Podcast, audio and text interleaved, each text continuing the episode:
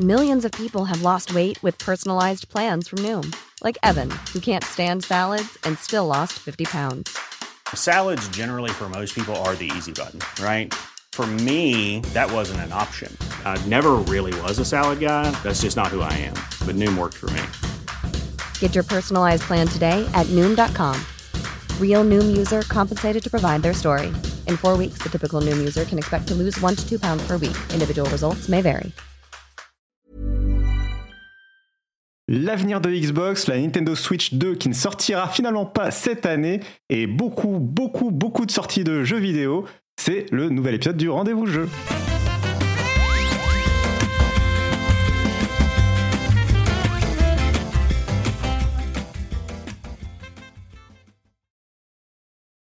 Salut, ah, c'est Cassim, c'est pas Patrick qui présente le nouvel épisode du rendez-vous jeu. Vous le savez, il a besoin d'un petit peu de repos, alors je prends le relais comme ça là pour enregistrer un épisode spécial. Et puis euh, c'est bien, euh, l'actualité a réussi à s'aligner avec euh, un peu mes sujets de prédilection, donc on va surtout parler de Xbox, mais pas que. Il y a pas mal de petites choses dont il faut qu'on débriefe. Et je ne suis pas seul, bien sûr, pour parler de tout ça. Je suis accompagné d'abord de euh, Marion, Marion qui nous vient notamment de Canard PC, n'est-ce pas? Oui, bonjour Cassim, bonjour à tous. Et euh, est-ce que ça va? Tout va bien? Oui, ça roule. On va parler beaucoup de Xbox. Ça, ça me... Je, te laisserai parler en expert, je pense. oui, alors bon, euh, c'est la force d'être un expert de, de Xbox en France, c'est qu'on n'est pas nombreux parce qu'il n'y a pas beaucoup de joueurs Xbox en général en France. Donc on est, on est une espèce rare. Euh, c'est ça, il faut choisir des sujets niches. Euh, mais euh, nous sommes aussi accompagnés, et c'est la première fois, je crois, dans le rendez-vous jeu, de, par Titouan Gourlin qui nous vient de chez 01net. Et... Eh oui, bonjour, bonjour. Bonjour. Ça va? Est-ce que tu es expert Xbox? Est-ce que tu es fan de Xbox? Je suis pas vraiment expert Xbox, j'ai une PS5 dans mon salon donc euh, c'est chaud là. Euh, non mais je. Euh, vas-y. Mais, mais tu es en train de, tester, je crois, un appareil quand même sous Windows, donc on va, dont on pourra peut-être parler plus tard dans l'émission si, si, tu as envie d'en donner quelques mots comme ça à chaud. Mais, mais, mais effectivement, effectivement tu, es plus, plutôt joueur PlayStation et Steam Deck, je crois. Et Switch, euh, tout sauf la Xbox en fait. ok, mais ok, euh, très bonne ambiance. Quelle violence.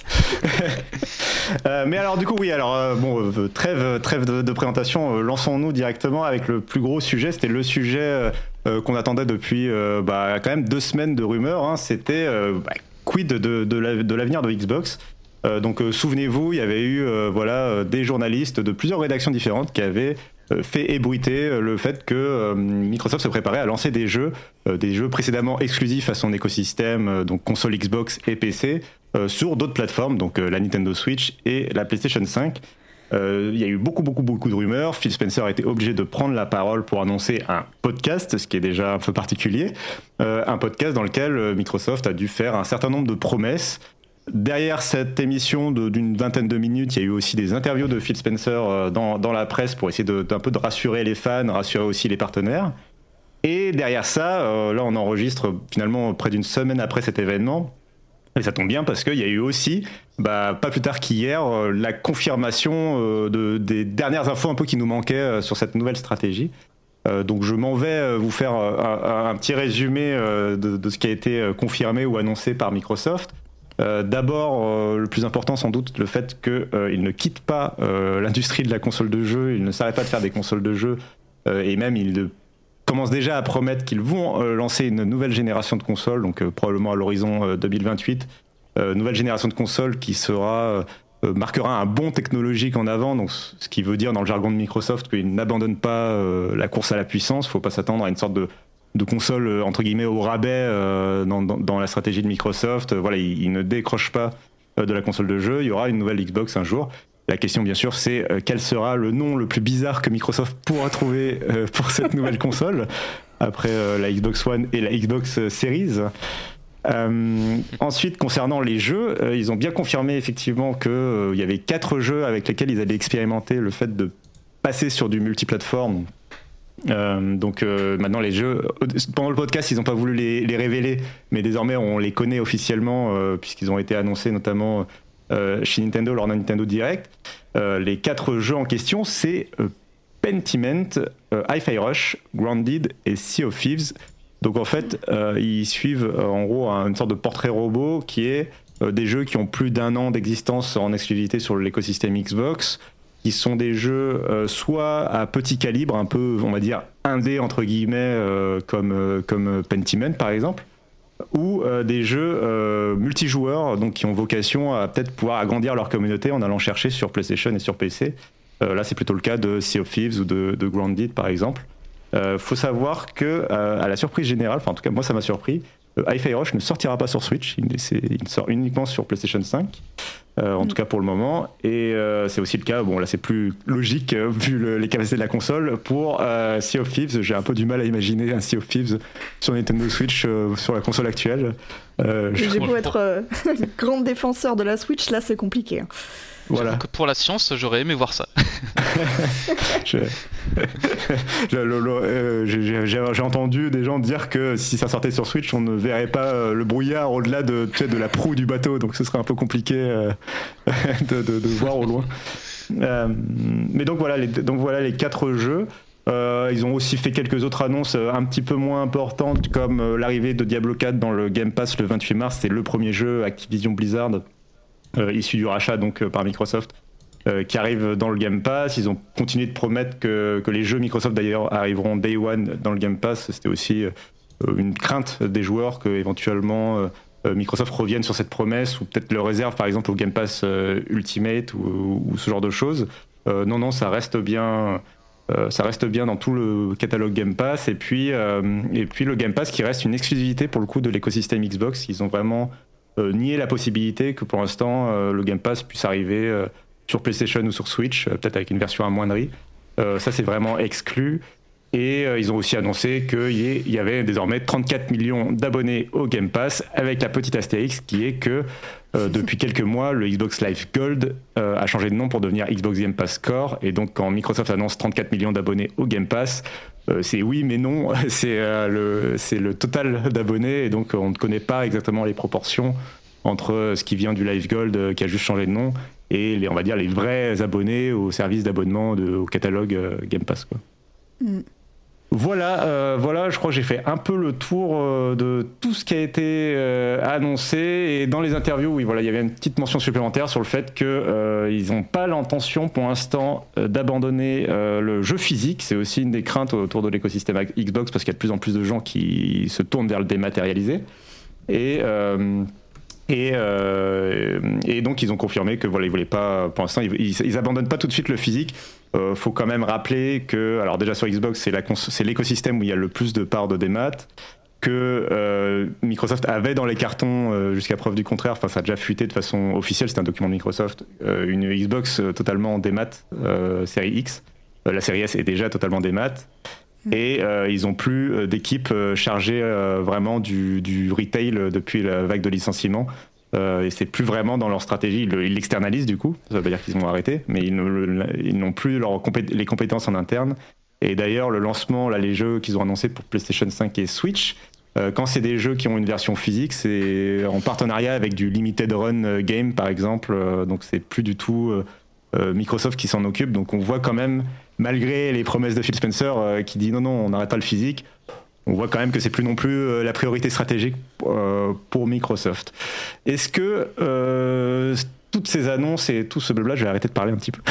Est-ce que toutes ces annonces bah, te, te, rassurent sur l'avenir de Xbox, Titouan Oula, alors moi j'étais pas inquiet du tout. Hein. j'ai pas trop compris. Bah non, mais tu fais bien de me poser la question comme ça parce que j'ai pas trop compris. Il y avait un espèce de vent de panique avant le podcast, là, avant le, mhm. euh, de beaucoup de fans de Xbox qui avaient peur que euh, ça y est, c'est fini Xbox. Maintenant, enfin Xbox au sens traditionnel du terme, au sens vendeur de console aussi, et, et qu'on allait euh, passer dans une espèce de Xbox dématérialisé totalement qui, qui, qui va vendre des jeux euh, sur euh, PC mais aussi sur, euh, sur PS5, etc. Et aussi une peur de la fin des exclusivités. Enfin, j'ai pas trop compris ce truc parce que je, je, sais pas pourquoi les gens ont paniqué comme ça. je, me l'explique toujours pas d'ailleurs.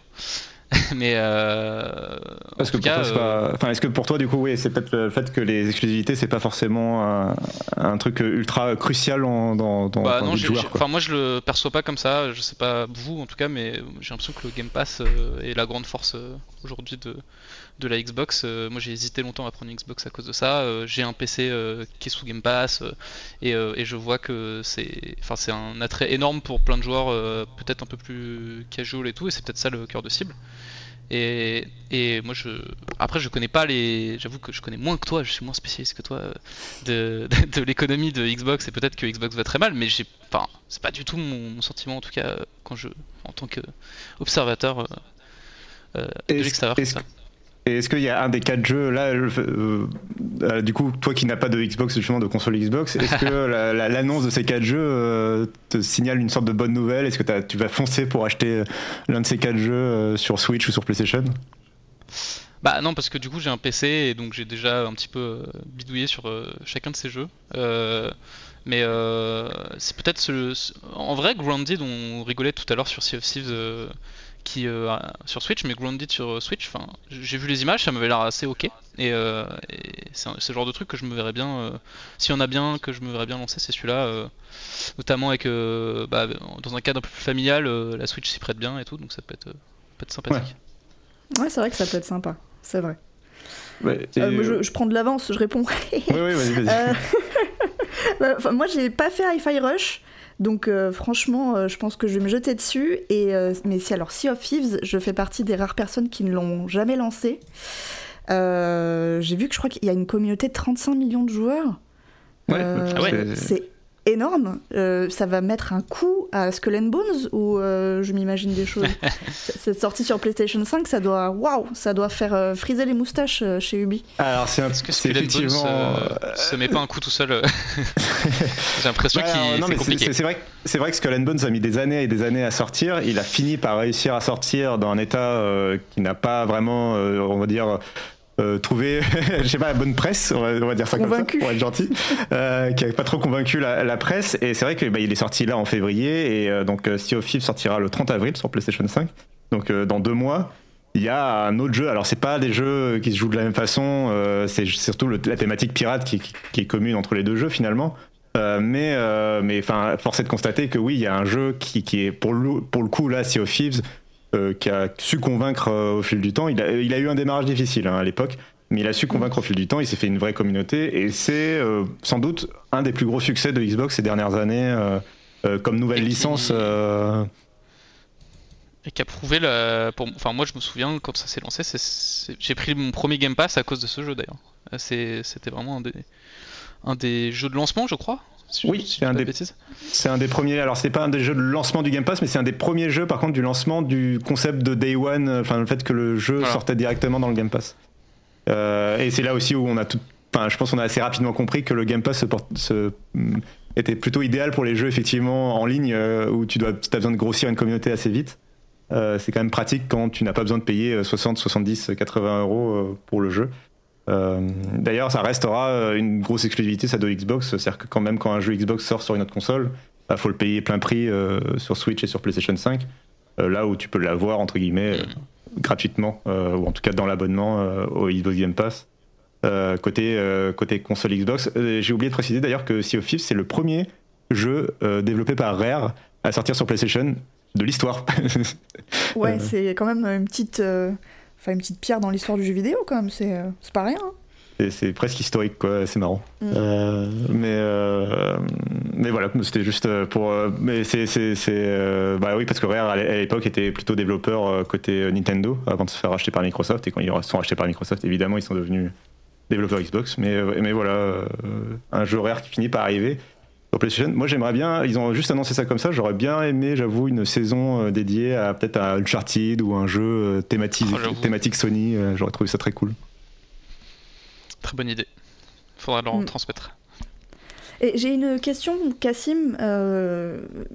il y a, je crois, deux ans, lors du feu E3, c'était en juin, il y avait une conférence Xbox Bethesda euh, je crois qu'ils avaient parlé de Starfield et ils avaient aussi parlé du fait de vouloir implémenter le Game Pass sur tous les écrans. Euh, on en est où de cette stratégie euh, enfin, on, bon, on sait qu'ils misent à fond sur le Game Pass, mais est-ce qu'ils ont mis de côté le fait d'investir voilà, les, tous les écrans de la maison je... Bah c'est Très bonne question, merci. euh, c'est euh, vrai que euh, bah, c'est un peu compliqué leur stratégie parce que investir tous les écrans, euh, c'était notamment, ça passait notamment par le cloud gaming et euh, force est de constater que le cloud gaming n'a pas euh, eu la croissance qu'espérait Microsoft, je pense à ce stade. en interne, dans les licenciements, il y a eu une partie des licenciements qui concernait l'équipe Xbox Cloud Gaming. Donc c'est un service qui, vit, vont, il l'abandonne pas non plus, mais il a plus les investissements qu'il a eu auparavant. Il y a quand même Phil Spencer qui a déclaré il n'y a pas longtemps que le cloud gaming maintenant représentait, euh, avait juste passé la barre des 10% du temps de jeu dans l'écosystème Xbox. C'est-à-dire que vous prenez tous les heures de jeu sur console, sur smartphone, sur PC euh, avec un compte Xbox. Euh, il y a le cloud gaming chez Xbox, ça représente 10% du temps de jeu des joueurs. donc c'est bien, mais en même temps ça reste encore très marginal finalement. Euh, euh, et, Microsoft, dans les emails, euh, on l'a vu dans les emails internes au moment des, différents rachats, voulait vraiment proposer le Game Pass à terme sur d'autres consoles et se sont vus, s'est vu refuser l'autorisation par, Sony et Nintendo. donc, clairement, je pense que cette stratégie-là, pour l'instant, elle est un peu freinée, on va dire, mais et que en fait, finalement, développer les jeux et les porter sur d'autres plateformes comme la PlayStation et la Switch, c'est une continuité en fait de cette idée de on dépasse le carcan euh, de la console Xbox. Euh, et on, on, comment euh, des fois on, est assez critique sur vis-à-vis de Phil Spencer quand il, quand il, quand il est critique justement du phénomène des exclusivités, un peu pour rebondir aussi sur ce que disait Titouan.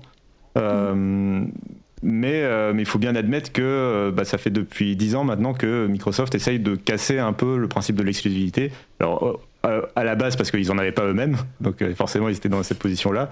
Aujourd'hui c'est parce qu'ils ont tellement de jeux en, termes d'édition, ils ont tellement de studios qu'ils ont tout intérêt à essayer de les vendre sur un maximum de plateformes. Euh, c'est un peu aussi pour ça que les, fans de Xbox étaient un peu craintifs d'une fin des consoles Xbox. Mais, euh, on peut lui reconnaître une certaine continuité voilà, dans, la stratégie. Euh, et, finalement, c'est pour ça aussi que, ça fait un, effet bizarre ce podcast, c'est qu'il n'y a pas de révolution ou de changement incroyable de stratégie. C'est finalement la suite logique d'un truc qu'ils ont fait déjà au, fil des années précédentes. Quoi. mais c'était plus pour rassurer finalement les fans. Ouais, tout à fait. Et, les investisseurs et pour rassurer et rassurer les partenaires aussi qui développent des jeux pour la Xbox euh, que bah, la Xbox va pas disparaître et, euh, et, effectivement tu mentionnais Starfield d'ailleurs ils ont aussi précisé que Starfield a priori euh, ne deviendrait pas multiplateforme contrairement à ce que des rumeurs avaient pu indiquer ils ont exclu et Starfield et Indiana Jones assez de façon assez claire bon on verra s'ils reviennent sur leur parole plus tard mais a priori pour l'instant Indiana Jones et Starfield resteront des exclus quoi je trouve ça étonnant. Euh, enfin, je sais pas ce que vous en pensez, mais parce que Starfield, euh, moi, je, est-ce que ça veut dire que la suite de Skyrim, par exemple, sera une exclue? Euh, Enfin, moi, tout de suite, je pense à ça. bah... Je sais pas pourquoi. Enfin, il y a une, oui, bien sûr. Il y, a une association et. Et je trouve ça très étonnant parce que Starfield pour moi c'est typiquement le genre de jeu, bah tu as dit toi-même, ils sont devenus un éditeur tellement énorme, ils ont tellement de studios que en fait leur stratégie ça paraît logique, c'est de vendre des jeux partout. Et euh, Starfield aurait le potentiel peut-être de ça, et je trouve ça super étonnant. Bah tout à fait et euh, en fait c'est un peu moi c'est ce qui me déçoit un petit peu en sortie de ce podcast c'est qu'en fait j'aurais aimé qu'il y ait des règles un peu plus claires sur qu'est-ce qui à l'avenir sera totalement exclusif, exclusif de façon temporaire, euh, directement multiplateforme. J'aurais bien aimé qu'ils essaient de définir un peu plus des règles bah, qu'on puisse comprendre un peu comme quand ils ont promis le Day One justement dans le Game Pass. Bon bah maintenant on a compris tous les jeux Xbox c'est Day One dans le Game Pass tu vois c'est simple à comprendre. J'aurais bien aimé un peu avoir les mêmes, les mêmes règles pour euh, mm-hmm. leur, pratique éditoriale, euh, pour justement qu'on arrête de se poser la question, à chaque fois qu'il y a un jeu qui sort, de savoir est-ce que ce sera une exclusivité ou non. Et une fois qu'il est sorti, de se poser la question est-ce qu'il va finir par arriver sur PlayStation ou Switch? Tu vois, il crée un précédent un petit peu dangereux sur ce point-là. Euh, en tout cas, en termes de communication, c'est pas forcément idéal, quoi. Ouais, il se laisse une marge de manœuvre qui laisse quand même le joueur dans le flou. Hein. Et c'est rigolo cet attachement, cet attachement aux exclusivités. Euh, en tant que, je le dis, un fangirl de Nintendo, très clairement, euh, c'est vrai que ça me ferait très bizarre, par exemple, de voir un Zelda sur PlayStation ou sur Xbox. Donc la démarche de, Microsoft, justement, elle est énorme en fait. Dans, enfin, ouais, bien sûr. C'est, moi, ça me, oh, ça me perturbe. Non, vous imaginez, non, mais un, non, mais un, Zelda en 4K à 60 images secondes. Non mais attendez, euh, calmez-vous, calmez-vous tout de suite. Quoique... a des frissons. Alors qu'on veut juste Wind Waker sur Switch, pardon, mais. Quoique, euh, quoique Quoique Zelda euh, en 4K à 60 images secondes, peut-être que ce sera une réalité, mais une réalité seulement en 2025. Vous l'avez vu cette transition, vous l'avez Waouh puisque, euh, puisque autre sujet, euh, on a eu dans la presse. euh, alors c'est arrivé du, du Brésil d'abord par une source que j'avoue que que, que je ne connaissais pas. Euh, j'ai plus le nom du j'ai plus le nom du journaliste en tête, euh, mais euh, c'est venu du, du- du Brésil à la base comme rumeur et ça a été vite étayé euh, et concrétisé, enfin comment dire, et appuyé euh, par euh, Eurogamer d'une part et Video Games Chronicle euh, d'autre part. Euh, C'était Pedro Henrique Lutilipe, le journaliste brésilien, voilà, qui a, qui a Mhm. sorti l'info. Euh, donc ça a été confirmé après par Eurogamer et par Video Games Chronicle, euh, donc qui appuient euh, la chose par leur propre source. Donc quand il commence à y avoir comme ça trois médias dans le monde qui confirment par leur propre source, on peut commencer à penser que c'est cré- crédible. Et la so- l'info, c'est que la Nintendo Switch 2 ou la Super Nintendo Switch ou whatever, comme vous l'appelez, la prochaine console, la prochaine génération de consoles Nintendo, n'arriverait pas finalement en 2024, mais en 2025, euh, au début de l'année 2025. Donc on, on se calerait finalement sur le timing de la première Nintendo Switch qui avait réussi à, à Nintendo. Euh, peut-être un lancement, on imagine, en mars 2025, avec peut-être du coup, moi je pense, une présentation euh, qui arriverait euh, en- soit en janvier, soit vraiment en novembre-décembre sur la toute fin de l'année. C'est ce qui avait été le cas, je crois, pour la, pour la première la Nintendo Switch. Switch à l'époque. Euh, vous savez, quand les compteurs, euh, les voyants étaient au au rouge, n'est-ce pas Euh, Mais donc, donc voilà, il faudrait encore arri- à- attendre 2025. Est-ce que, est-ce que, est-ce que vous êtes triste? Est-ce que vous aviez économisé pour la Super Nintendo Switch? Est-ce que, euh, voilà, vous n'allez plus savoir quoi faire de votre Noël 2024 Euh, Alors Marion, du coup, pour pour changer un peu l'ordre. Oh non, non, alors je suis pas triste du tout. J'attends, c'est bizarre, j'attends pas spécialement cette console. Euh, en fait, j'ai le temps, je sais pas. Je, me place en consommateur lambda. Il y a déjà tellement de choses à jouer sur Switch. Euh, et puis, c'est pas une console. Enfin, les consoles Nintendo en général, ce sont pas des consoles sur lesquelles j'ai des, j'ai des jeux. euh, comment dire Je vais essayer d'organiser ma pensée. Les consoles Nintendo, ce sont des jeux de partage euh, sur canapé, quoi, chez moi. Donc en fait, euh, qu'une nouvelle console arrive ou pas, franchement, euh, qu'ils prennent leur temps. Je sais pas, voilà, c'est, ça va pas bouleverser mon quotidien s'ils prennent 6 mois, 9, euh, 12 de plus, honnêtement. Après, j'ai quand même très hâte d'avoir des détails sur la direction que va prendre Nintendo en termes stratégiques. On a bien compris que Xbox n'allait pas abandonner la course à la techno. Bon, chez Nintendo, ça n'a jamais été le, cheval de bataille, hein, ils se placent pas sur ce terrain-là, mais j'ai hâte de voir euh, euh, les rumeurs. Genre, j'aime pas les rumeurs, mais il semblerait que le côté portable reste, euh, reste au cœur de la prochaine console. Combien elle va coûter, qu'est-ce qu'il y aura sous le capot, j'avoue que ça m'intrigue quand même pas mal. Et toi, Titon, du coup, est-ce que tu l'attends de pied ferme, du coup, euh, cette Nintendo Eh Switch 2 bien, non, je partage euh, plutôt le sentiment. euh, Aïe, aïe, aïe. Déjà, non mais déjà j'ai acheté un Steam Deck il y a pas si longtemps donc je vais pouvoir en profiter encore un peu parce que finalement on est un peu sur le même concept donc dans ma tête il y a déjà ce truc là et je suis assez d'accord sur le fait que j'attends enfin je suis à la fois curieux de la Switch de voir ce qui, quelle direction ils vont prendre mais en même temps je profite de ma Switch euh, le, le temps qui est qui me reste avec elle entre guillemets.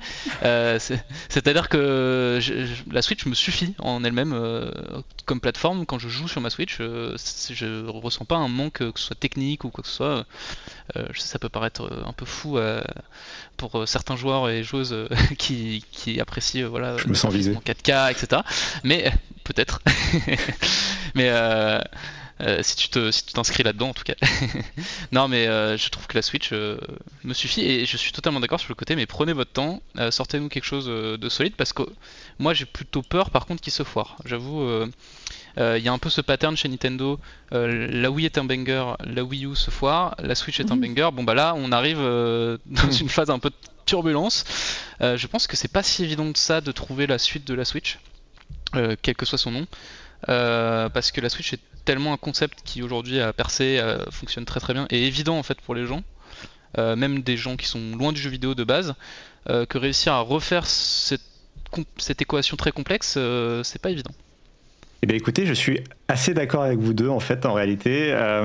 Alors, d'abord, en fait, la- partie qui me fait, on va dire, craindre, enfin, le mot est un peu grand, c'est pour le fait que le calendrier, pour le coup, à venir de la Nintendo Switch, surtout du côté de Nintendo, bah, est assez vide. Enfin, en tout cas, on ne sait pas ce que Nintendo prépare pour la Switch pour les mois à venir, hormis le, Mario Donkey Kong qui est sorti, le Princess Peach.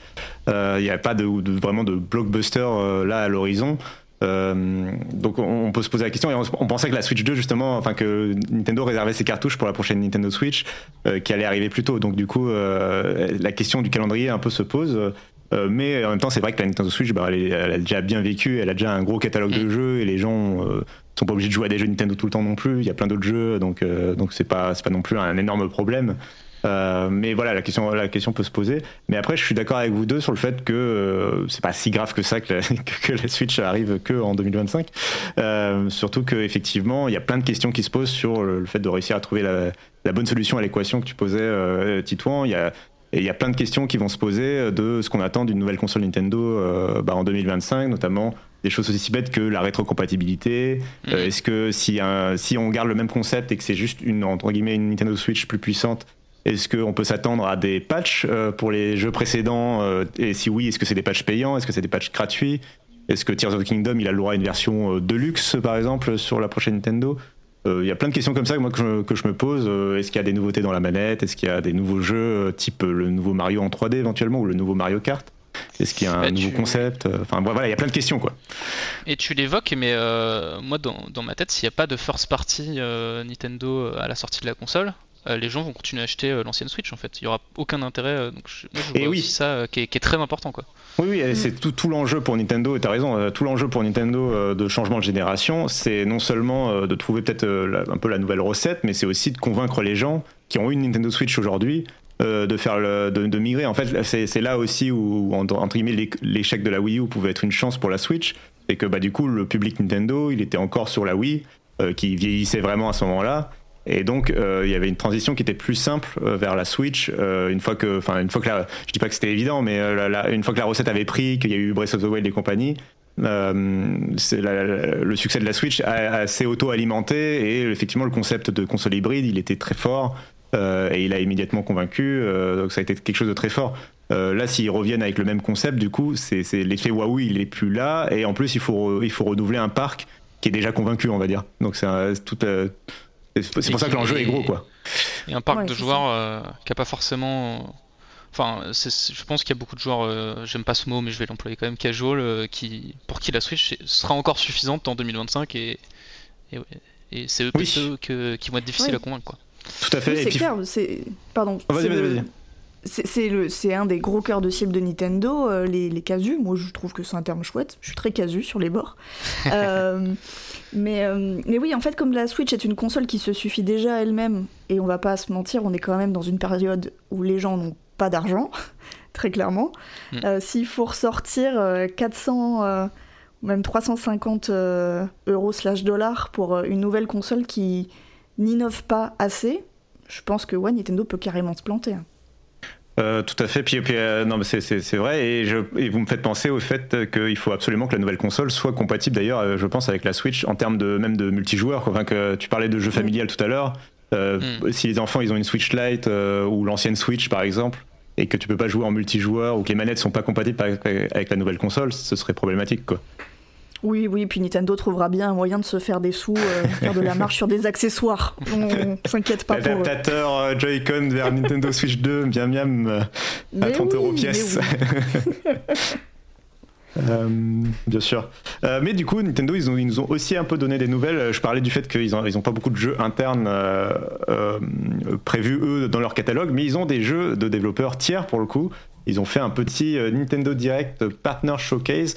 Alors euh, moi, il m'a pas, j'avoue qu'il m'a pas forcément trop marqué. D'ailleurs, je sens que pour Nintendo, c'était pas non plus l'événement le plus important de l'année dans la mesure où euh, ça a été balancé via un simple lien YouTube. Il n'y a même pas eu de vrai Nintendo de, YouTube première, enfin ou de live YouTube ou ce genre de choses. Ils ont juste directement balancé la vidéo avec les annonces. et c'était vraiment un petit format, 15-20 minutes, histoire de donner des, euh, des nouvelles euh, des, autres développeurs, notamment des indés. C'est là aussi, par exemple, que Xbox est allé venir annoncer euh, Pentiment et, Grounded leur arrivée sur Switch, mais il y a eu aussi d'autres jeux. Est-ce qu'il y a des choses que vous avez retenues particulièrement dans, les jeux qui ont été peut-être présentés, ou alors est-ce que vous n'avez justement rien retenu parce que bah, peut-être c'était pas non plus l'événement de l'année, quoi? Titouan, je t'en prie.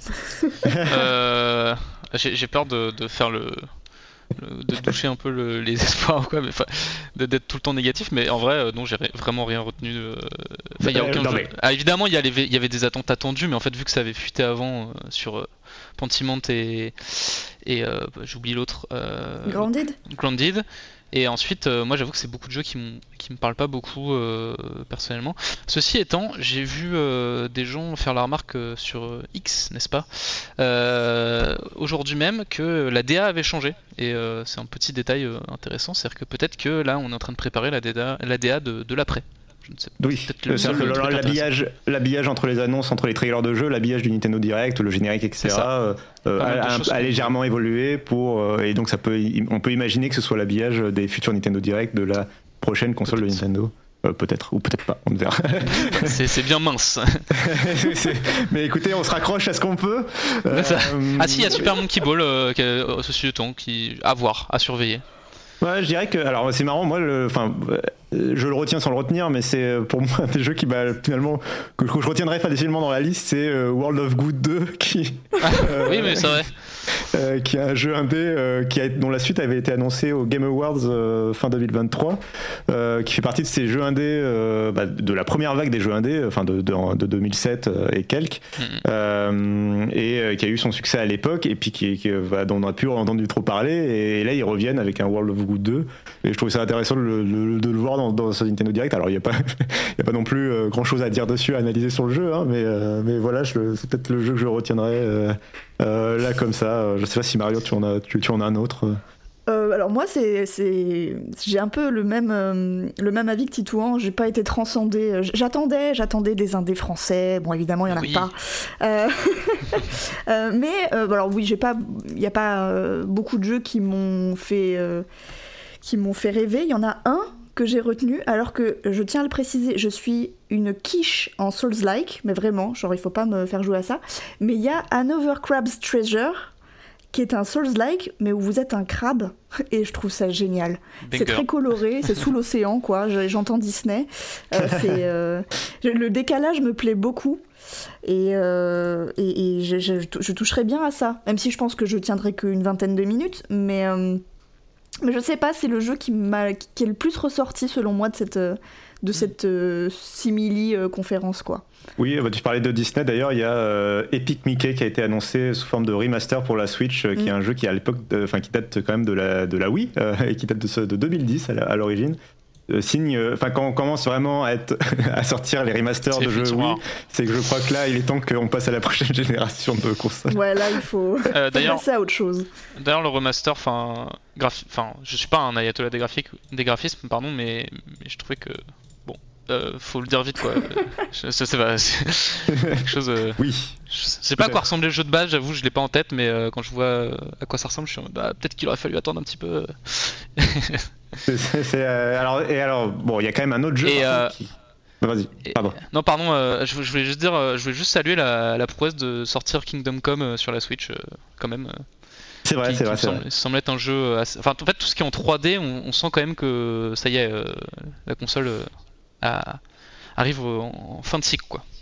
Ouais, tout à, tout à fait. euh, surtout quand t'es pas Nintendo, parce qu'encore Nintendo arrive à faire des choses euh, un peu impressionnantes en 3D, je trouve, sur sa propre console, mais parce qu'ils ont la maîtrise euh, technique de, la machine, quoi. Mais c'est vrai que euh, très très vite, ça peut être euh, compliqué euh, pour les éditeurs tiers.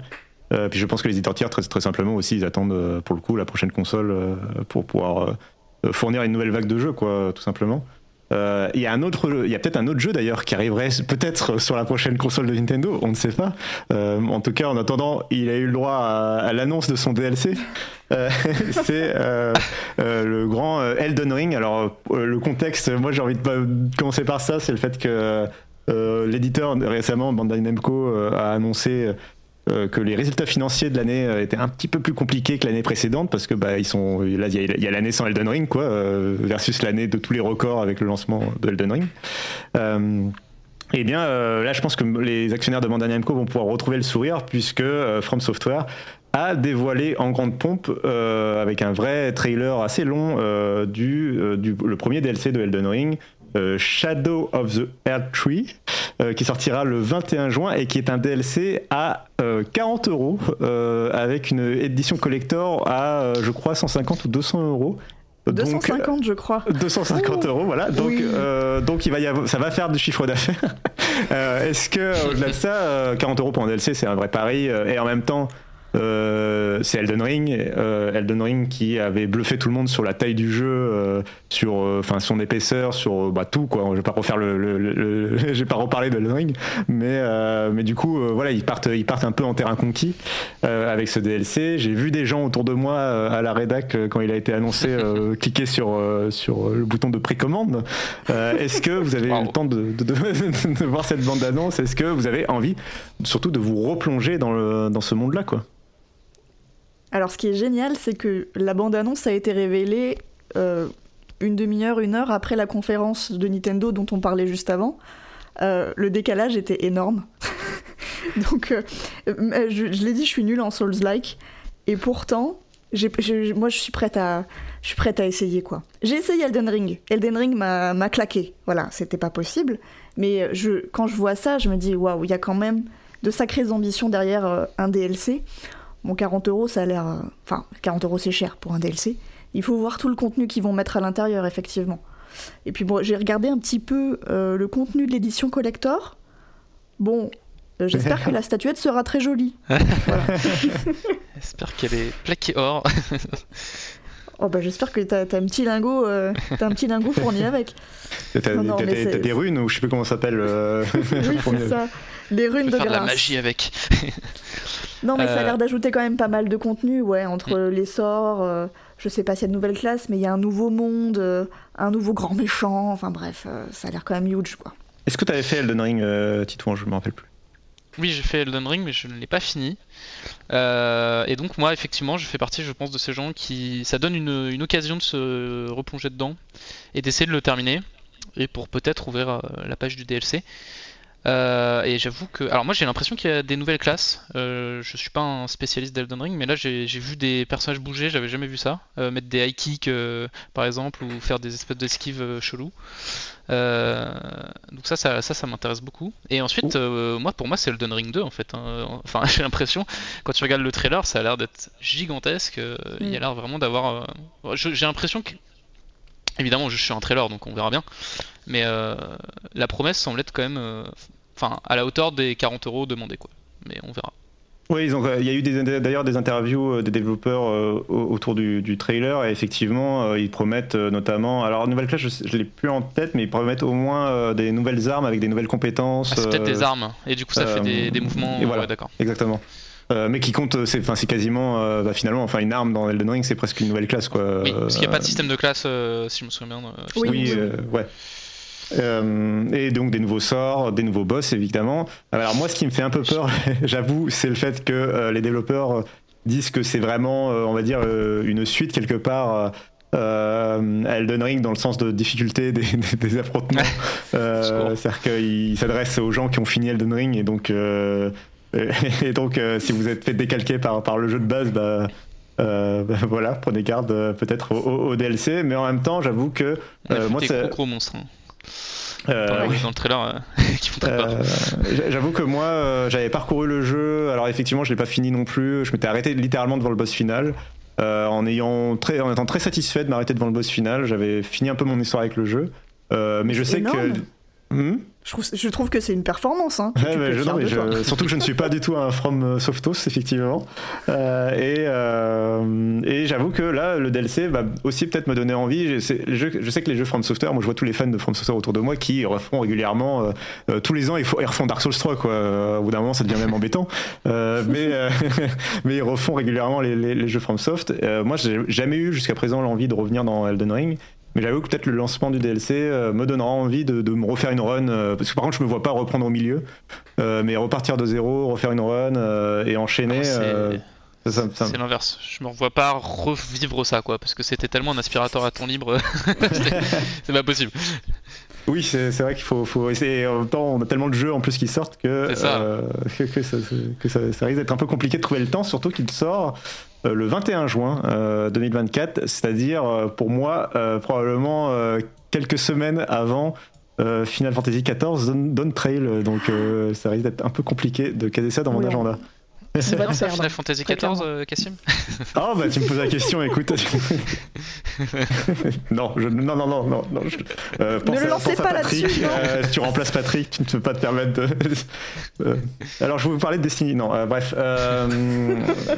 mais justement, justement, on parle de Patrick. Je, je remplace Patrick le temps d'un épisode et je dois je m'oblige évidemment à vous parler et à vous inviter euh, à vous rendre euh, sur euh, Patreon. Si cet épisode du podcast vous a plu, si d'une manière générale le rendez-vous jeu vous plaît, c'est une émission qui est totalement gratuite et écoutable voilà sur n'importe quel appareil avec la bonne application de podcast, le rendez-vous jeu.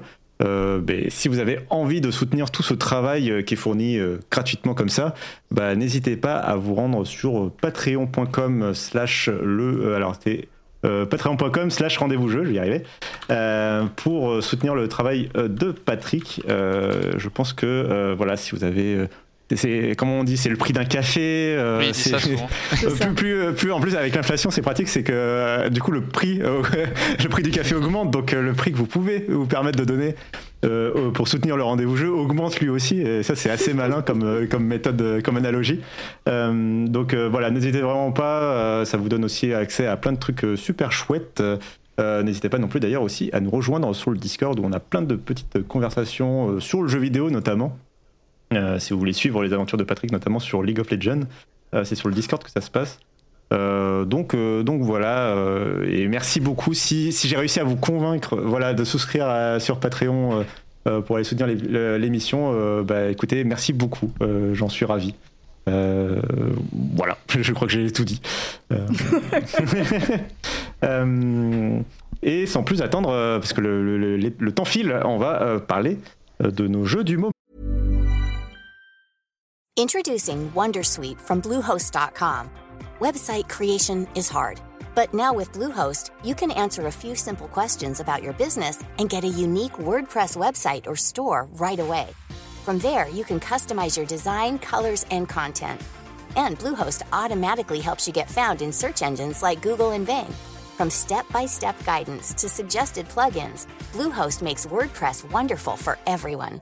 Go to bluehost.com/wondersuite.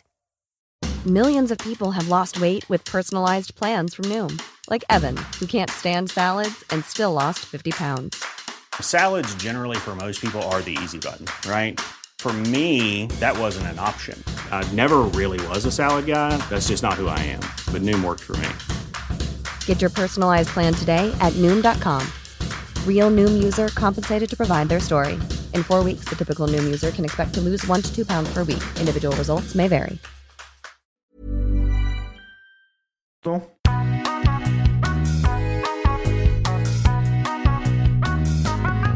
Et alors là, c'est le moment où je vais marquer une pause dans l'épisode, puisque j'ai pu euh, interroger Moguri euh, d'Origami, euh, qui m'a fait toute la gentillesse de venir me parler de Final Fantasy VII Rebirth. Donc, alors au moment où on enregistre là l'épisode, bah, c'est avant la fin de l'embargo, mais si vous, vous écoutez l'épisode, bah, le segment il arrive là tout juste dans quelques secondes.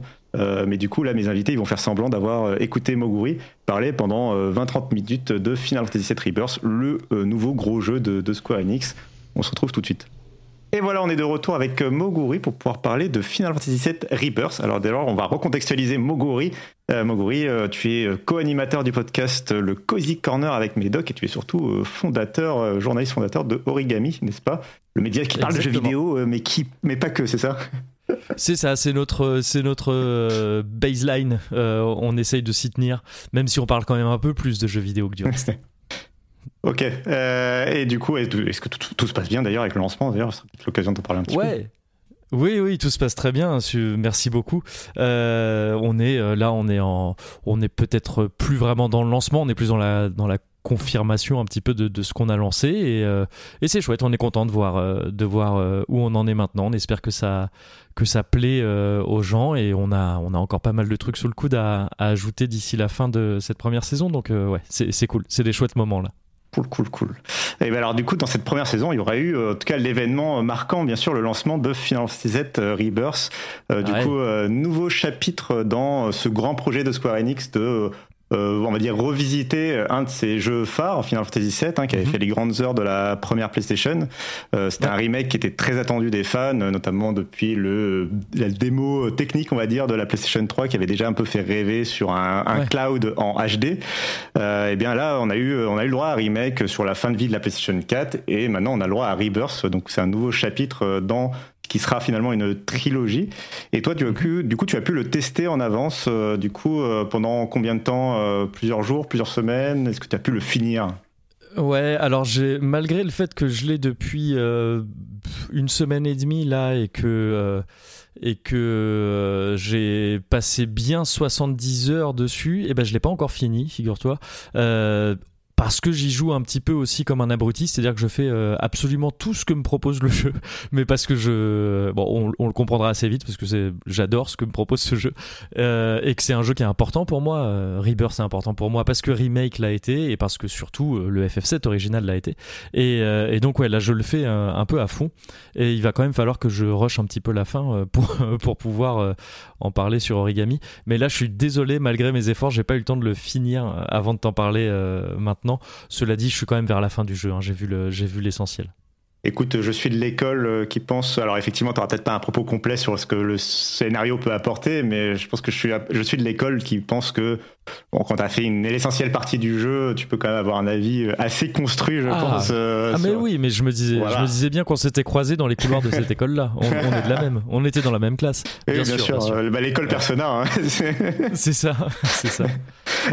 Et du coup, oui. alors Final Fantasy Rebirth pour aller un peu plus en profondeur dans le jeu, donc il sortira dans, dans, quelques jours. Euh, toujours, euh, alors j'allais dire toujours un JRPG. Je ne veux pas lancer le débat de ce qui est un JRPG, un RPG, tout ça. On n'est plus euh, à l'époque de la sortie de FF16. sortons de ça. moi, ce que je veux savoir surtout, c'est s'ils ont eu des nouvelles idées par rapport à un FF7 remake qui déjà bah, arrivait, je trouve, en tout cas moi, à marier combat en réel et tour par tour. Enfin, il proposait quelque chose en termes de, gameplay qui était. Assez intéressant. Est-ce que là, Rebirth bah, apporte des nouvelles choses? Ouais, alors par contre, euh, il, apporte des nouvelles choses, oui et non. C'est un, peu, c'est un peu dur à dire, je trouve, dans le sens où euh, foncièrement, il n'apporte pas grand-chose à la formule de, remake. C'est-à-dire que par exemple, le système de combat est peu ou prou le même. Il euh, n'y a pas grand-chose qui change de ce, côté-là, si ce n'est un accent un peu plus mis sur les partenaires en combat. C'est-à-dire que qu'on a des, des, compétences en duo et euh, qui, qui sont un peu plus importantes, qui, euh, qui, sont plus utiles et qu'on doit va devoir utiliser plus régulièrement. Mais tu vois, c'est des petits détails comme ça. Sinon, on est exactement sur la même formule du système de combat. Maintenant, ce que le jeu amène par rapport à Remake, surtout, c'est en fait l'interprétation moderne de, euh, de ce qu'on appelait la map jusqu'ici des, hmm. des, épisodes de l'époque, donc FF7 comme, comme d'autres FF et plein d'autres RPG, hein, c'est-à-dire ce, la carte du monde en fait, le, le, le, le monde dans, euh, qui, qui s'étend entre les villes et les donjons du jeu. Et c'est ça en fait la, le principal ajout de Rebirth par rapport à Remake. Et c'était euh, un truc euh, qui pouvait être très, enfin qui en tout cas moi m'inquiétait pas mal parce que il y a un problème enfin un problème dans le sens euh, un problème à régler une, énigme à résoudre quand tu passes de FF7 1997 à, euh, à, FF7 remake euh, des années et des années après et des plusieurs générations de consoles après. C'est qu'est-ce que tu fais avec les échelles tu vois Une, une, carte du monde etc tout ça c'était c'est des rapports d'échelle très particuliers qui ont pu marcher dans le premier euh, remake parce que il était euh, circonscrit dans une ville, euh, même pas dans la totalité d'une ville, mais dans, dans, une, dans la grande partie d'une ville, de la ville de Midgar, qui était déjà très à part dans le jeu original, puisque toute l'intro lui était consacrée, et ce qui était une nouveauté dans les FF. Et, et là, voilà, soudainement, il faut se dire, mais alors attends, comment, comment maintenant qu'on a installé une échelle pas 1-1, mais quasiment avec le premier remake avec Midgar, comment on rend ça à l'échelle d'une planète entière, puisque c'est de ça qu'on parle quand on parle de, de, de, la map de FF7. Oui, eh ben, c'est, ouais. Alors, je, bah, alors moi, je suis pas. C'est le moment où je vais avouer que je suis pas un ultra grand connaisseur, notamment de Final Fantasy VII, le jeu d'origine. Euh, mhm. Mais il y a j'allais compléter un peu ton interrogation sur ton problème, sur le problème à régler, à régler avec le fait que, en plus, il faut aussi lutter un petit peu contre, je pense, le souvenir euh, déformé, euh, je pense, des, des fans de l'époque, parce que on a souvent en tête que les Final Fantasy d'époque, de surtout l'époque PlayStation 1, sont des sortes mhm. de mondes ouverts euh, géants sur lesquels on pouvait parcourir toute ah la carte. Alors qu'en réalité, c'était souvent limité à la toute fin du jeu où effectivement on te donnait le fameux aéronef qui te permettait de parcourir. Mais sinon, euh, en tout cas, moi, FF9, par exemple, que je connais beaucoup mieux, en réalité, t'as l'impression d'être libre, mais en fait, t'es libre, es libre de circuler où tu veux entre deux villes qu'on t'a définies, quoi. C'est, ouais, bien sûr.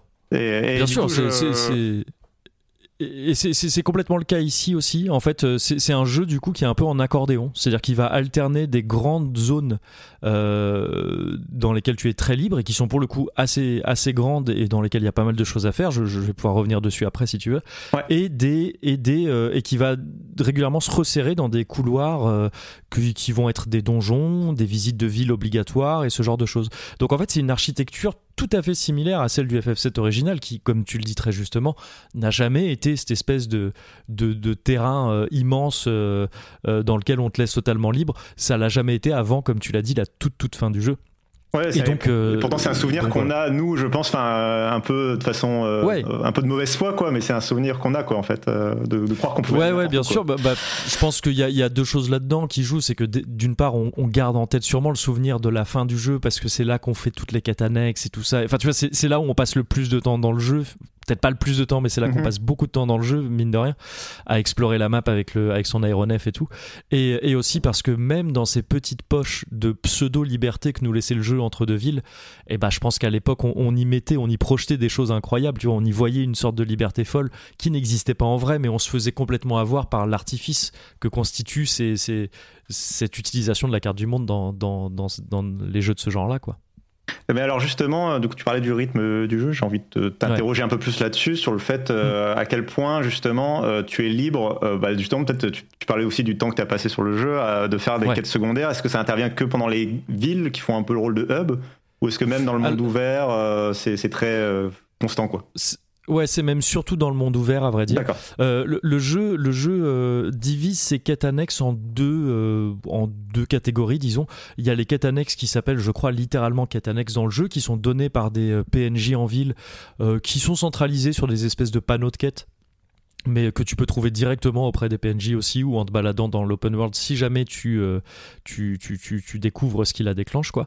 Euh, mais euh, mais celles-là elles sont assez peu nombreuses, elles sont elles sont assez cool généralement, euh, il y a des petites histoires sympas et puis même des trucs à faire assez cool. Sinon, l'essentiel des quêtes que tu vas faire, des, des quêtes annexes, en fait c'est des, des, activités d'open world euh, telles qu'on les connaît dans pas mal de jeux.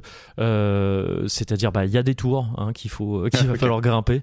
Euh, il y a des, mais qui sont vite grimpés. Enfin bon, c'est, c'est le, c'est le seul truc qui est, qui est, qui est aussi évidemment open world que ça, la tour dans le jeu.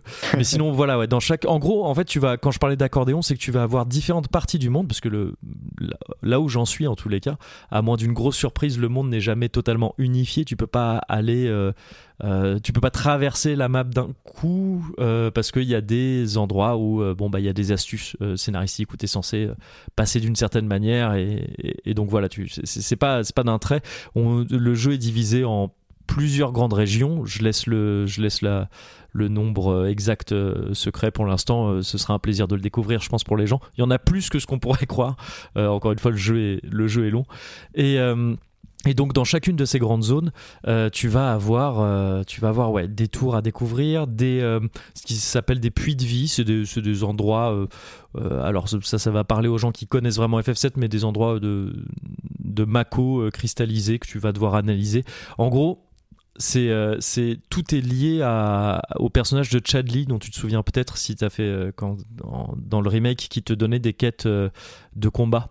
Oui, d'accord. le, petit personnage qui n'était pas incroyable au demeurant. Les combats en et ben là, le pardon? Les combats en VR, du coup, tu parles Les combats en VR, ouais, voilà, c'est ça. Le personnage qui te donnait ces combats-là, en fait, là maintenant, il te dit, euh, il te dit, bon bah, maintenant que tu vas explorer le monde, et eh ben en fait, profites-en pour me faire plein d'analyses. Euh, et tu, en gros, voilà, tu vas analyser des euh, différents trucs et, et, tu retrouves les mêmes activités réparties sur les différents, sur les différents bouts de, de l'open world du jeu, quoi. Mais, mais ça peut paraître assez rébarbatif et assez, assez lourd dit comme ça. Je pense que certains, certaines considéreront que ça l'est effectivement, mais je trouve qu'il y a quand même un effort assez conséquent fait sur, euh, sur ces quêtes-là. C'est-à-dire que même si en a que tu fais, et c'est toujours la même chose, c'est-à-dire que tu vas toujours aller... Euh, toujours trouver des tours, toujours analyser des données de euh, d'invocation pour pouvoir les récupérer ensuite, toujours quoi d'autre, bah, analyser ces puits de Mako là et ce genre de choses. Et bah en fait tout est placé de telle sorte à ce que ce soit ça te pousse à la découverte du monde. Ouais, voilà, c'est sur ton chemin ou dans des endroits cool à essayer d'atteindre. Parce que il y a un truc qui est qui est vrai aussi dans chaque nouvelle région, c'est que tu as un mode de transport différent par région qui est d'habitude un chocobo qui va changer de couleur et donc avoir différentes capacités. Donc par chocobo, au cas où on entend euh, ces espèces de gros poulets euh, traditionnels dans les Final Fantasy, euh, les montures quoi. Et comme dans le FF7 original, il y a des, il y a le chocobo jaune de base qui se contente de courir, mais il y a aussi le chocobo qui va grimper les montagnes, le chocobo qui va pouvoir, euh, euh je sais plus, euh, bah, voler un petit peu, enfin planer un petit peu, et, et, et à chaque, euh, à chaque, chaque région correspond à un de ces chocobos. Et donc il y, y, a un level design dans les régions qui pousse vachement à l'exploration et à la découverte de, de, de, petits trucs à droite à gauche. Et, et aussi dans chaque région, il y a une quête qui concerne, euh, c'est une espèce de grand fil rouge qui s'appelle les proto-reliques. Et ça, à chaque fois, c'est un type de quête différent. Donc en fait, même en, même en refaisant la même chose dans chaque région, le jeu arrive à faire varier quand même un petit peu les plaisirs et, euh, et, donc à, renouveler l'intérêt. quoi. Ouais, alors tu parles de variété de, de, jeux, alors j'ai envie de t'interroger du coup sur les fameux, euh, enfin j'en ai entendu parler en tout cas des fameux mini-jeux. à quel point ça a pris une part peut-être trop importante dans ton jeu. Non, je sais pas. Euh, mais ouais, alors. ouais, ouais, ouais. Effectivement, il y en a pas mal, mais, mais je trouve que, en fait, personnellement, c'est un truc que j'apprécie parce que là aussi, en fait, ça, comment dire, ça reprend la grammaire d'FF7. Euh, les FF, euh, surtout à l'époque PlayStation, les 3 FF sur PlayStation 7, 8, 9, c'est des FF, si on s'en souvient bien, qui euh, et tu parlais du 9, le 9 est très, euh, est très parlant là-dedans, je trouve, si tu te souviens de, du, du, de l'intro du 9, c'est des, eh, c'est des jeux qui en fait mettaient tout le temps des petits mini-jeux partout. C'était important dans les FF. C'est une manière aussi de dire, bah, enfin, c'était, de la production value quelque part, tu vois, pour, pour Square. Et, euh, et, là, en fait, FF7 Rebirth reprend ça. Il y avait un peu ça dans le remake, mais là, c'est vrai que dans le Rebirth, t'as des mini-jeux différents tout le temps tout le temps, tout le temps, tout le temps, et c'est des nouveaux trucs qui arrivent, mais qui sont toujours des trucs que tu peux décider de faire qu'une fois et plus jamais y retoucher. Et euh, ou des trucs que tu peux un peu creuser euh, parce que euh, voilà tu as des récompenses derrière et tu as des niveaux de difficulté pour ces mini jeux et tout ça. Ceux qui te plaisent tu peux les creuser les autres tu peux tu peux tu peux te contenter de les, de les laisser sur le côté. Et évidemment Rebirth, c'est cet épisode qui euh, va te faire visiter le Gold Saucer. Ah. et pour les gens qui ont fait FF7, le fameux, toi, quoi qu'il en soit, tu le connais au moins par FF14, j'imagine. Tout à fait. Euh, qui, est, qui, est, donc ce, ce, ouais, cette espèce de grand parc d'attractions euh, qui, qui, avait été très, très populaire dans les J'ai la musique dans la tête juste, juste en entendant le nom. musique incroyable, effectivement. Et, et, qui est vraiment littéralement un parc d'attractions, quoi. Et ça, pareil, dans l'original, t'avais ce truc qui te disait, bah là, c'est un endroit, alors qui est lié au scénar, tu vas pour des raisons euh, particulières et tout. Mais euh, quand tu es là-dedans, tu vas quand même jouer au mini-jeux de moto. Euh, les, courses de chocobo. les courses de chocobo, etc. etc. Donc tu as, tout ça effectivement dans le Gold Saucer, mais tu as aussi tout ça partout dans le jeu, presque à la moindre occasion. Et personnellement, j'ai trouvé ça bien dosé. J'ai pas trouvé que c'était trop. j'ai trouvé que c'était cool que ce soit là, quoi. Et alors du coup, avant qu'on, j'aimerais bien t'interroger un petit peu quand même sur le, fond du jeu, enfin le scénario et, et, comment il s'inscrit un peu dans la, dans, dans, la série. Mais du coup, avant ça, je voulais te demander si, euh, bah justement pour ceux qui n'ont pas fait, euh, qui n'ont pas euh, cette référence euh, méta de ou comment mm. s'inscrit Final Fantasy VII Rebirth dans, dans, dans, la série de jeux, est-ce que c'est un jeu qu'on peut recommander ou pas justement à quelqu'un qui n'aurait pas fait les épisodes précédents, qui veut se lancer mm. Alors, ça me paraît compliqué. Enfin, tout est possible. Hein. On, peut, on, peut, s'y mettre comme ça et puis y trouver, raccrocher les wagons plus tard et tout ça. Ça, c'est toujours possible. Mais donc, ceci mis à part, c'est peut-être un peu compliqué euh, de s'y mettre sans avoir fait remake parce que c'est vraiment une suite directe, quoi. Ça reprend juste après, euh, euh, ça reprend juste là où remake s'était arrêté, etc. Et donc, enfin, c'est c'est le côté un petit peu particulier quand même de cette trilogie de remake qui est que bah, les trois jeux sont indépendants, mais c'est ça raconte quand même une histoire qui à la base tenait en un jeu. Donc, euh, le jeu fait quelques efforts pour résumer quelques, quelques trucs, mais à peine, honnêtement. Donc si on n'a pas fait remake, c'est compliqué. Si on n'a pas fait remake, mais qu'on avait fait FF7 à l'époque, bon bah on va très vite raccrocher les wagons et voir à quel moment on en est du jeu et, quels sont les enjeux. Euh, maintenant, si on n'a pas fait le FF7 original et qu'on a fait le remake, je pense que ce Rebirth est tout à fait dans la, dans la continuité. Il me paraît même euh, un peu plus euh, digeste. C'est-à-dire que Remake, je, veux pas trop en dire, mais Remake euh, jouait beaucoup avec ce côté méta, comme tu dis. remake jouait avec le fait que c'était un remake. Dans son, dans son scénario et tout ça, il y avait tout un truc.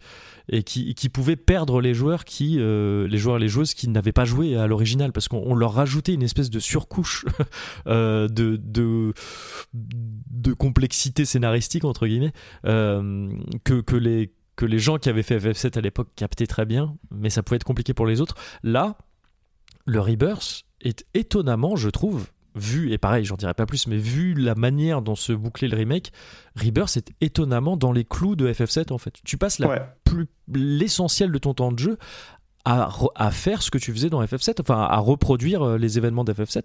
Et donc, alors, à quelques grosses exceptions près, non, mais je dirais rien de plus. enfin, pour l'instant, euh, voilà. Euh, non, mais alors, je, je, vais t'enlever euh, le harnais de sécurité. Allons-y. à partir de maintenant, partant du principe que les gens ont, si vous nous écoutez et que vous n'avez pas voulu, vous n'avez pas fait Final Fantasy remake et que vous aimeriez le faire et vous gardez les surprises, etc. Sur le donc FF7 remake, le premier épisode de cette trilogie, euh, bah, mm. partez maintenant et revenez dans, dans 5, 5 euh, à 10 minutes grand max. Ah d'accord. Euh, mais mais mais allons-y allons-y pour spoiler gaiement en tout cas FF7 remake. Bon évidemment on va pas spoiler FF7 Rebirth, mais, non, oui, voilà, d'accord. Remake, euh, euh, donc FF7 Remake qui n'était pas du tout un remake, qui était une suite de Final Fantasy VII, euh, puisque ah, ça, ça, se discute hein, ça je trouve. Parce que... Bah, en, tout cas, donc on, on va, je, vais, je, vais, le dire en, en 30 secondes, c'est donc FF7 Remake propose à la fois de reparcourir les événements du début de Final Fantasy VII et en même temps, mhm. très très vite, on vient y apporter des grosses modifications. Euh, il y a Sephiroth qui vient dire coucou euh, dès le début du jeu quasiment. Euh, et on comprend qu'on va bifurquer dans une sorte de système de, de, flux temporel, enfin de timeline. quoi. On va passer dans une sorte de, de de, de, monde alternatif, quoi, de financer cet alternatif où les événements se, se passent pas exactement comme il s'était passé dans le jeu d'origine. Euh, en tout cas, ça, on termine remake vraiment sur l'idée qu'on va peut-être bifurquer. Alors du coup, est-ce que Rebirth, euh, à quel point justement on, avance sur cette promesse? eh ben en fait, en fait non, on bifurque pas du tout et c'est un peu étonnant. On, peut, on peut, euh, on peut y voir une espèce de, de, de, de promesse non tenue quelque part. Mais c'était peut-être aussi une surinterprétation de notre part de la fin de, notre, enfin de notre part, je parle du public général, de la fin de remake dans laquelle moi-même je m'étais allègrement jeté. Hein. Mais en fait, le truc c'est que donc tous les, toutes les, le, truc particulier de remake tenait dans les, les fillers qui étaient ces espèces de serpillères volantes là qui euh, essayer de remettre, euh, de remettre euh, l'histoire d'FF7 sur le droit chemin. C'est-à-dire quand, quand on s'en écartait, les fillers venaient dire non, non, on refait comme dans FF7.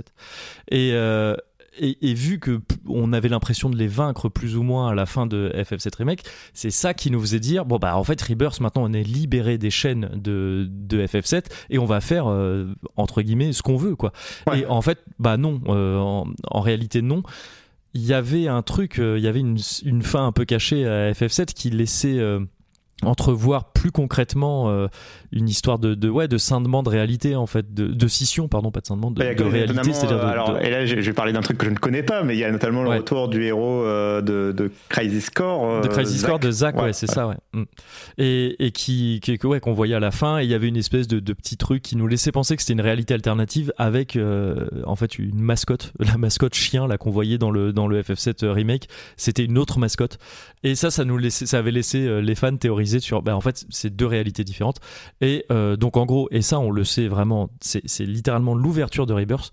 Oui il y a quelque part il existe une réalité dans laquelle Zach est en vie mais c'est pas celle qu'on joue nous. Ah, donc en fait on passe on, passe euh, on passe vraiment euh, là où j'en suis pour l'instant on passe mais 97% du temps dans, dans une timeline qui est celle de FF7 en fait. Vraiment. Et et de ci, de là, parfois le jeu te dit Ah, eh, ça c'est pas tout à fait pareil. Ou alors de ci de là, le jeu va te dire ouais, mais si on rejetait un œil à ce qui se passe du côté de chez Zach dans sa dans sa réalité à lui. Mais c'est très bref. Et, euh, et voilà. Et donc c'est c'est co- c'est comme ça que ça se dessine pour l'instant. Maintenant, voilà, je sais pas encore où tout ça va. Il y, a- il y a toujours ce truc de tu te dis tu te dis bien que ça va servir à quelque chose, ce Zach Ah. d'un côté, le cloud de l'autre et tout. Bon. Il y a- et puis il y, a- y évidemment un, un gros événement. euh, Il y a- y quelque chose dont j'ai envie de te poser la question, mais je, je vais me Ouais, retenir mais- et je vais laisser les gens découvrir. Mais... Et que de toute façon, j'ai pas encore vu. Donc euh, je, je, suis pas encore arrivé là dans le jeu. Il y a une question que tous les joueurs, euh, soit qui ont fait FF7, soit qui se sont fait spoiler FF7 parce que c'est un des moments les plus Ouais. célèbres du jeu vidéo, euh, se posent Ouais. comme question à partir du moment où on te dit eh, peut-être qu'on va changer les choses et que des personnages euh, euh, qui étaient Ouais, morts dans, la- dans- dans les jeux d'origine ne le sont plus dans des, dans des mondes parallèles. Ouais, exactement. Bah, c'est un, des gros enjeux de ce remake, en fait, quoi, je trouve. C'est, enfin, du, du remake, euh, qui Ouais, était le, le premier, quoi. C'était de, de nous mettre un peu dans la même situation qu'on soit au courant de ce Hmm. fameux événement ou pas, en fait. C'est qu'on se dit, ah, mais alors peut-être que ça pourrait se passer différemment. Et, euh, et moi, oui, ce que, j'espère quelque part, c'est que en fait, euh, on nous le dise d'une manière ou d'une autre. Bah oui, mais non. Enfin, tu vois, d'une manière ou d'une autre, que tu te retrouves dans la même situation qu'à l'époque, quoi, en fait. Ouais, ouais, c'est Euh, vrai que et ça, je trouve, ça, je trouve ça, je trouve ça assez intéressant. Ouais, tout à fait, tout à fait. C'est vrai que c'est intelligent de le voir comme ça. euh, de- en fait, quand tu remets les joueurs en condition d'être surpris euh, par euh, le scénario, en fait. Ouais, Euh, c'est donc, ça, Donc c'est c'est c'est- c'est assez cool. Et, et Euh, je trouve que c'est très bien foutu que le, le- parce que je, je sais pas si si je l'ai assez euh, assez laissé entendre là quand je décrivais les activités de manière un peu froide comme ça où je disais bon je devais avoir l'air de décrire un jeu un peu chiant je le trouve incroyable je trouve Oui, voilà. que Alors, ouais, je vais FF7 te laisser un peu. Vas-y, c'est le Ouais. moment de fanboyer un peu, là. Vas-y. Ouais, bah c'est, c'est- en fait, ouais, Rebirth, c'est, c'est, c'est un remake est un jeu que j'attendais pas du tout, qui me, qui me, dont j'étais pas sûr d'apprécier le concept et tout ça, et qui en fait m'a énormément plu, mais qui m'avait laissé dans un doute énorme pour la suite. Pour le Rebirth, où je m'étais dit, bon, bah, je suis très curieux de voir comment ils vont euh, gérer ces fameux changements d'échelle et tout. Et euh, Rebirth, c'est un jeu qui, plus que me plaire, il m'impressionne. Je je suis vraiment impressionné parce que, parce que Square Enix a fait avec euh, Rebirth. C'est pour moi le. En fait, c'est- vraiment une renaissance du JRPG à, à- à l'ancienne, et par à l'ancienne, j'entends euh, à l'époque de FF7, quoi, justement. C'est une ouais. renaissance à, à plus d'un titre, quoi. C'est vraiment arrivé à. Ils ont réussi à reprendre ce rythme, à reprendre ces. ces- ces- cette mise en scène du voyage et de l'exploration, de la découverte de, de, de petits, euh, de petits recoins de la map et tout ça. Euh, tout ça est, remis au goût du jour là d'une manière tellement fluide et tellement, euh, tellement efficace. J'ai l'impression que ça l'est. C'est un peu dur pour moi à dire dans ma position, mais j'ai l'impression que ça peut l'être pour quelqu'un qui n'a pas fait l'original. Mais alors, quand t'as fait l'original, mais c'est un truc, c'est un truc qui devient vraiment fou et extrêmement émouvant parce que il y a vraiment euh, euh, c'est un jeu musée tu vois c'est un jeu qui te dit bah, enfin un jeu parc d'attractions qui te dit bah, tu vas visiter les lieux que tu avais en tête euh, à l'époque. Tu vas les visiter tels que tu les avais peut-être en tête alors qu'à l'époque c'était euh, quatre polygones Ouais, qui, se battaient, qui se battaient. Et, et, et c'est euh, en fait ça, ça te fait presque l'effet que c'est un effet aussi fort que peut être celui de, de jouer à un jeu en VR, tu vois. C'est que t'avais un truc, euh, t'avais un truc euh, en tête à l'époque, et là c'est complètement différent, des échelles complètement différentes. T'as l'impression de redécouvrir un truc complètement différent, mais en, en même temps extrêmement familier. Et je trouve qu'ils ont vraiment réussi à, à respecter cet équilibre, c'est-à-dire à, à te proposer quelque chose de nouveau, mais en même temps tout à fait familier. Tu sais toujours où t'es, tu Ouais, ouais, reconnais ouais. toujours c'est ces petits trucs et tout ça. C'est exactement ce que j'avais ressenti avec euh, Half-Life Alix qui effectivement était en VR par rapport Ah à oui, Half-Life 2, yes. euh, ce Ouais. rapport d'échelle, de redécouvrir la ville et tout ça, c'était exactement ce que Mm. j'avais ressenti, donc je comprends tout à fait. Euh, Ouais, et voilà. bon, et- euh, et, et donc et même euh, juste pardon après je, te- je, je- Ouais. je finis là-dessus mais le même le ce que ce que je dis là c'est plus au niveau de l'architecture générale du jeu mais le scénar aussi je trouve est très habile le- pour l'instant là où j'en suis pour ça c'est-à-dire pour te dire te mettre juste des, des petites touches te rappeler par petites touches quand t'es quelqu'un qui a fait FF7 et tout euh, par petites touches que t'es quand même pas tout à fait dans FF7 que quand même attends pour l'instant, euh, tu reconnais et tout, mais mm, reviens dans, reviens dans 3 heures, il se peut qu'il y ait quelque chose qui ait changé. Et, et ça, c'est ça, c'est assez fascinant, je trouve. Euh, c'est vrai que je l'ai pas dit en introduction, mais si moi j'ai pas fait Final Fantasy VII, je suis quand même un des, enfin, un, un euh, donc euh, Ouais. j'ai fait les Kingdom Hearts. C'est, il, Ouais. il est fort, hein, il est fort pour nous. Ah bah il, est fort, mais même s'il est, c'est pas, on, je me souviens que on a souvent dit euh, pour parler de la fin de FF7 remake de ah c'est Nomura qui Nomura, mais euh, attention, hein, il est pas seul là-dessus. Euh, et euh, et c'est pas le seul à, à savoir faire, à savoir partir dans tous les sens chez Square puis Square Enix. et euh, et là euh, et là tu vois le jeu honnêtement je le trouve dans l'ensemble assez sage. hein. Ce qu'il fait, il le fait de manière assez. Alors le truc c'est que c'était le cas d'FF7 remake jusqu'à la fin. Donc euh, Oui, ça se trouve la fin oui. là je tu vois vu que je l'ai pas encore fini, ça se trouve dans dans euh, enfin demain euh, je te rappelle en te disant alors oh non c'est n'importe quoi. Mais mais mais pour l'instant euh, et Bah, sur 70 heures donc en- encore une fois c'est relativement sage. Qui pouvait pré- prédire le portail qui s'ouvre avec Sora euh, pour, exactement voilà c'est ça et ça reconstitue complètement, ça se place dans la timeline. Alors attendez, C'est 308 de Days, machin. Non. C'est ça.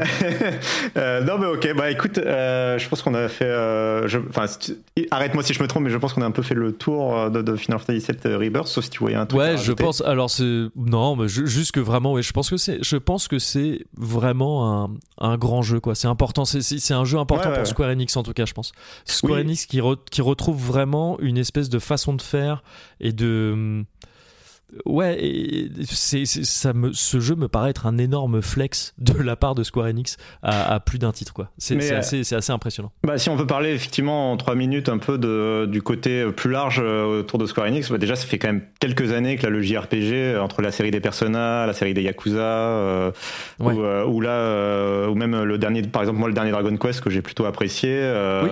Mhm. euh, bah, c'est quand même, euh, enfin on est quand même sur une sorte de retour un peu en âge d'or euh, des, des gros JRPG. Euh, on peut aussi parler de Zelda et, et en allant encore plus loin. Mais, euh, Mhm. mais du coup, ouais, et, et je suis assez d'accord que c'est un jeu, euh, je pense, qui est assez important, surtout avec le, comment dire, le, on va dire le succès en demi-teinte de Final Fantasy XVI. Ouais, l'année bah, dernière, je pense que c'est important ouais. pour Square Enix euh, de, de, de, de- de réussir un vrai gros FF, FF solo. Euh, moi, je, suis, je suis énormément fan de Final Fantasy XIV, j'adore tout ce qu'ils font, mais euh, avec Mm. FF14, mais il faut bien admettre que c'est un MMORPG, et que c'est un peu à part. Oui, c'est un, ça- un peu à part, ouais, effectivement. et, et que c'est un public particulier. euh, donc je suis content et, et- et j'avoue que je suis un peu rassuré de voir Square Enix quand même être capable de sortir des jeux comme ça. J'ai hâte de voir par Mm. exemple justement le prochain, bah là le prochain Dragon Quest aussi. Ouais. euh, bah, quand on en verra un peu plus, je, suis- je suis oui, un peu ça, c'est- Pour l'instant, c'est pas. Ouais. Mais, mais le truc, c'est que tu vois, ça, ça me. Ça me paraît encore être un peu une anomalie au sein de Square Enix, quoi. Le, ce Ouais. projet remake plus rebirth et tout, là, maintenant. C'est vraiment très différent de ce qu'ils font à côté, quoi. Tu- ne serait-ce que, oui, par rapport à FF16, euh, FF16 est un jeu que j'avais trouvé très. euh, très cynique euh, sur son approche du, du RPG et tout ça, et Mhm. même sur son discours euh, je- général, là, sur ce qu'il raconte sur Final Fantasy, sur, notamment à la fin et tout ça. Euh, FF7 est à l'opposé de ça, et on dirait presque que ça vient, enfin FF7 Rebirth, pardon, est à l'opposé de ça, à tel point qu'on dirait que ça, ça vient de deux entités différentes, quoi. Et c'est très, très étonnant, quoi, je trouve. Mais, mais voilà. Je, ouais, non, donc Rebirth, vraiment, Écoute, vraiment à part dans ce que propose Square Enix, je trouve.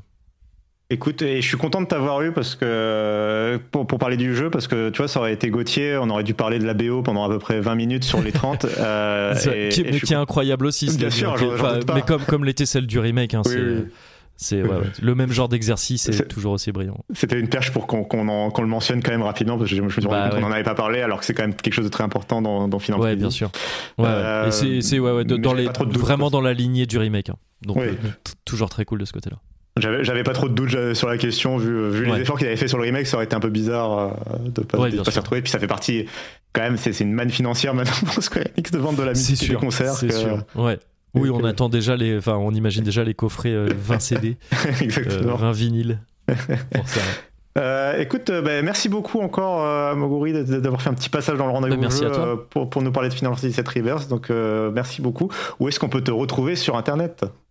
Alors on peut me retrouver donc comme tu l'as dit au début sur euh, dans le Cozy Corner euh, qui sort toutes les deux semaines. euh, c'est un podcast audio donc c'est disponible sur toutes les plateformes qui en distribuent.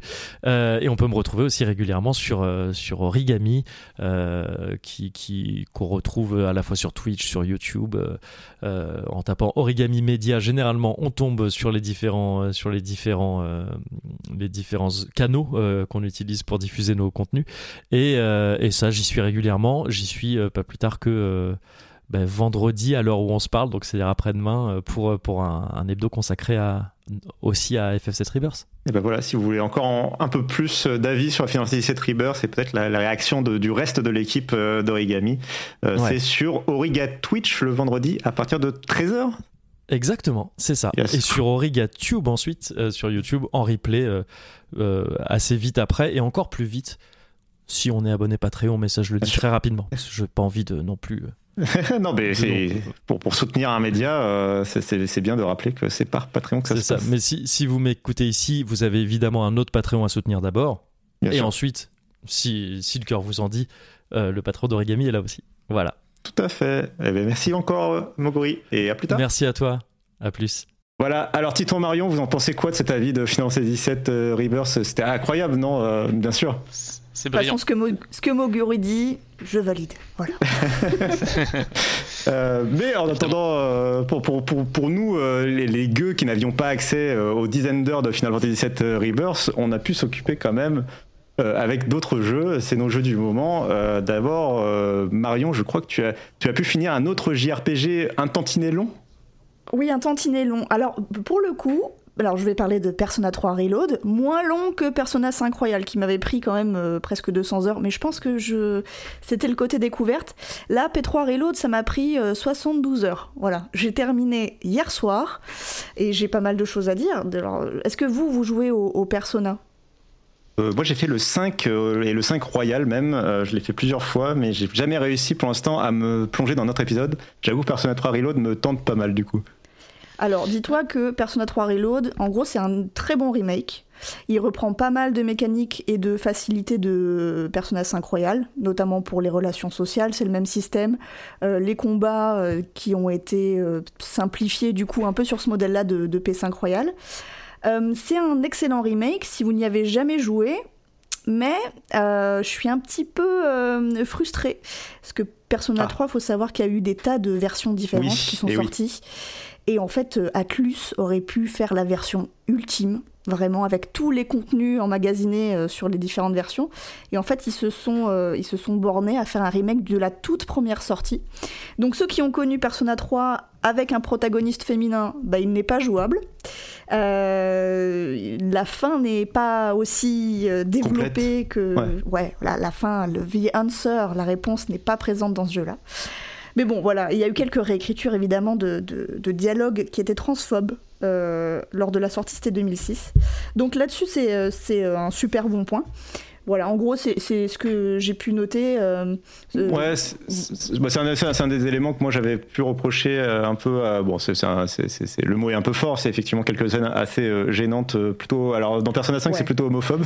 Euh, chaque Oui, épisode a, a son propre problème. Euh, Persona mais, 4 euh, aussi a ses soucis avec mais- des caricatures. Pour... Mais du coup, je, trouve- je trouve ça bien que. Enfin, c'est quand même un truc qui leur a été reproché, effectivement, bah, sur Persona 3, 5, euh, 4, 5 et 5 Royal. Euh, c'est bien Mm. qu'ils prennent enfin un peu euh, le temps de, de, bah, de- d'orienter ça, surtout que ça. ça on parle vraiment. Je, enfin, je sais pas pour Persona 3, mais pour Persona 5, c'est vraiment le- une ou deux scènes. Euh, donc ça demande pas, euh, c'est pas, ça ne dénature pas le propos du jeu, Oui, ça, voilà. ça ne casse pas complètement. euh, voilà, c'est pas, un- on ne demande pas de réécrire le jeu non plus, c'est juste quelques corrections très très vite d'un truc qui était un peu maladroit, voilà. Euh, Oui, voilà, Persona 3, c'est pareil, hein, ça change absolument pas le cœur du jeu, pas du tout, vraiment. euh. Mais en tout cas, voilà, si vous avez jamais joué à, ce, à cet opus, et même si vous avez fait les versions d'avant, hein, finalement, parce qu'il est quand même vachement chouette, hein, sinon j'y aurais Mais pas passé puis il a, une, 72 heures. il a une localisation française pour la première fois aussi, euh, je crois, avec ce jeu, avec cet épisode. Oui. Tout à fait, tout à fait, tout à fait. Donc, euh, Donc euh, non, c'est l'occasion idéale, honnêtement. Après, euh, moi je dis si vous avez le choix entre euh, Persona 3 Reload et Persona 5 Royal, faites le 5. Voilà, moi je trouve que ouais. Bah, Persona 3 est quand même. euh, il est daté, euh, dans le sens où euh, son scénario, pour moi, est plus cliché, moins bien écrit, enfin moins bien amené. Persona 5, voilà, il, a pour lui une certaine modernité. Mais c'est voilà, moi j'ai passé un excellent moment et euh, penser que la clé de tout, euh, c'est la force de l'amitié. Bien sûr, et en attendant, euh, en attendant la sortie de Persona 3 Reload Royal, du coup, qui rajoutera justement ce qui avait manqué à ce remake et qui pourront repasser à la caisse. Franchement, s'ils font ça ou s'ils font ça en DLC, je, je, crise. c'est Atlus. Hein. oui, oui. Euh, et alors tu as joué, alors du coup tu, y a, je vois un autre jeu euh, listé euh, dans, dans, ta liste et je ne le connais pas du tout pour le coup, alors je suis curieux. Alors Promenade, Promenade, c'est un collectaton un peu comme Mario 64, vous voyez, sauf que en gros vous devez, vous devez collecter des fragments pour avancer de niveau en niveau, mais c'est un jeu en 2D avec un look qui fait penser, un look cartoon qui fait penser un petit peu à Adventure Time. Euh, avec des couleurs euh, oh. pastel, très enfin c'est très coloré et pastel en même temps, c'est très enfantin, très fun. Euh, et donc c'est un jeu où vous êtes un enfant avec son poulpe de compagnie qui va lui servir en fait à, se déplacer dans ce monde, à attraper des, petites prises pour monter, des ennemis sur lesquels vous pouvez rebondir pour faire le double saut. Vous allez devoir résoudre des énigmes. vous allez découvrir. En fait, vous allez découvrir des tas de choses. C'est un jeu qui est extrêmement euh, lisible, euh, très simple. La, maniabilité peut parfois pêcher un peu, donc je suis pas sûre que pour les enfants ce soit toujours l'idéal, mais avec un parent, je pense que ça marche super bien. Et c'est un jeu avec des surprises partout en fait. Vous allez rentrer dans une nouvelle zone, ah oh bah attendez, je suis dans l'espace. Vous rentrez dans une autre, ah bah il y a des escargots qui sont en train de manger un plat de pâtes comme dans La Belle et le Clochard, mais qu'est-ce que je peux faire avec ça? Et voilà, vous avez plein de petites situations super chouettes euh, à, résoudre pour collecter donc ces petits fragments et arriver au bout du jeu. En gros, euh, il y a un méchant poulpe qui vous veut du mal et euh, j'ai pas encore tout compris pourquoi, mais voilà. Euh, il faut suivre et combattre ce méchant poulpe avec votre ami poulpe à vous. Euh, c'est super chou. Euh, ça prend. là, je suis quasiment à la fin. Ça prend quoi Une quinzaine d'heures à tout casser.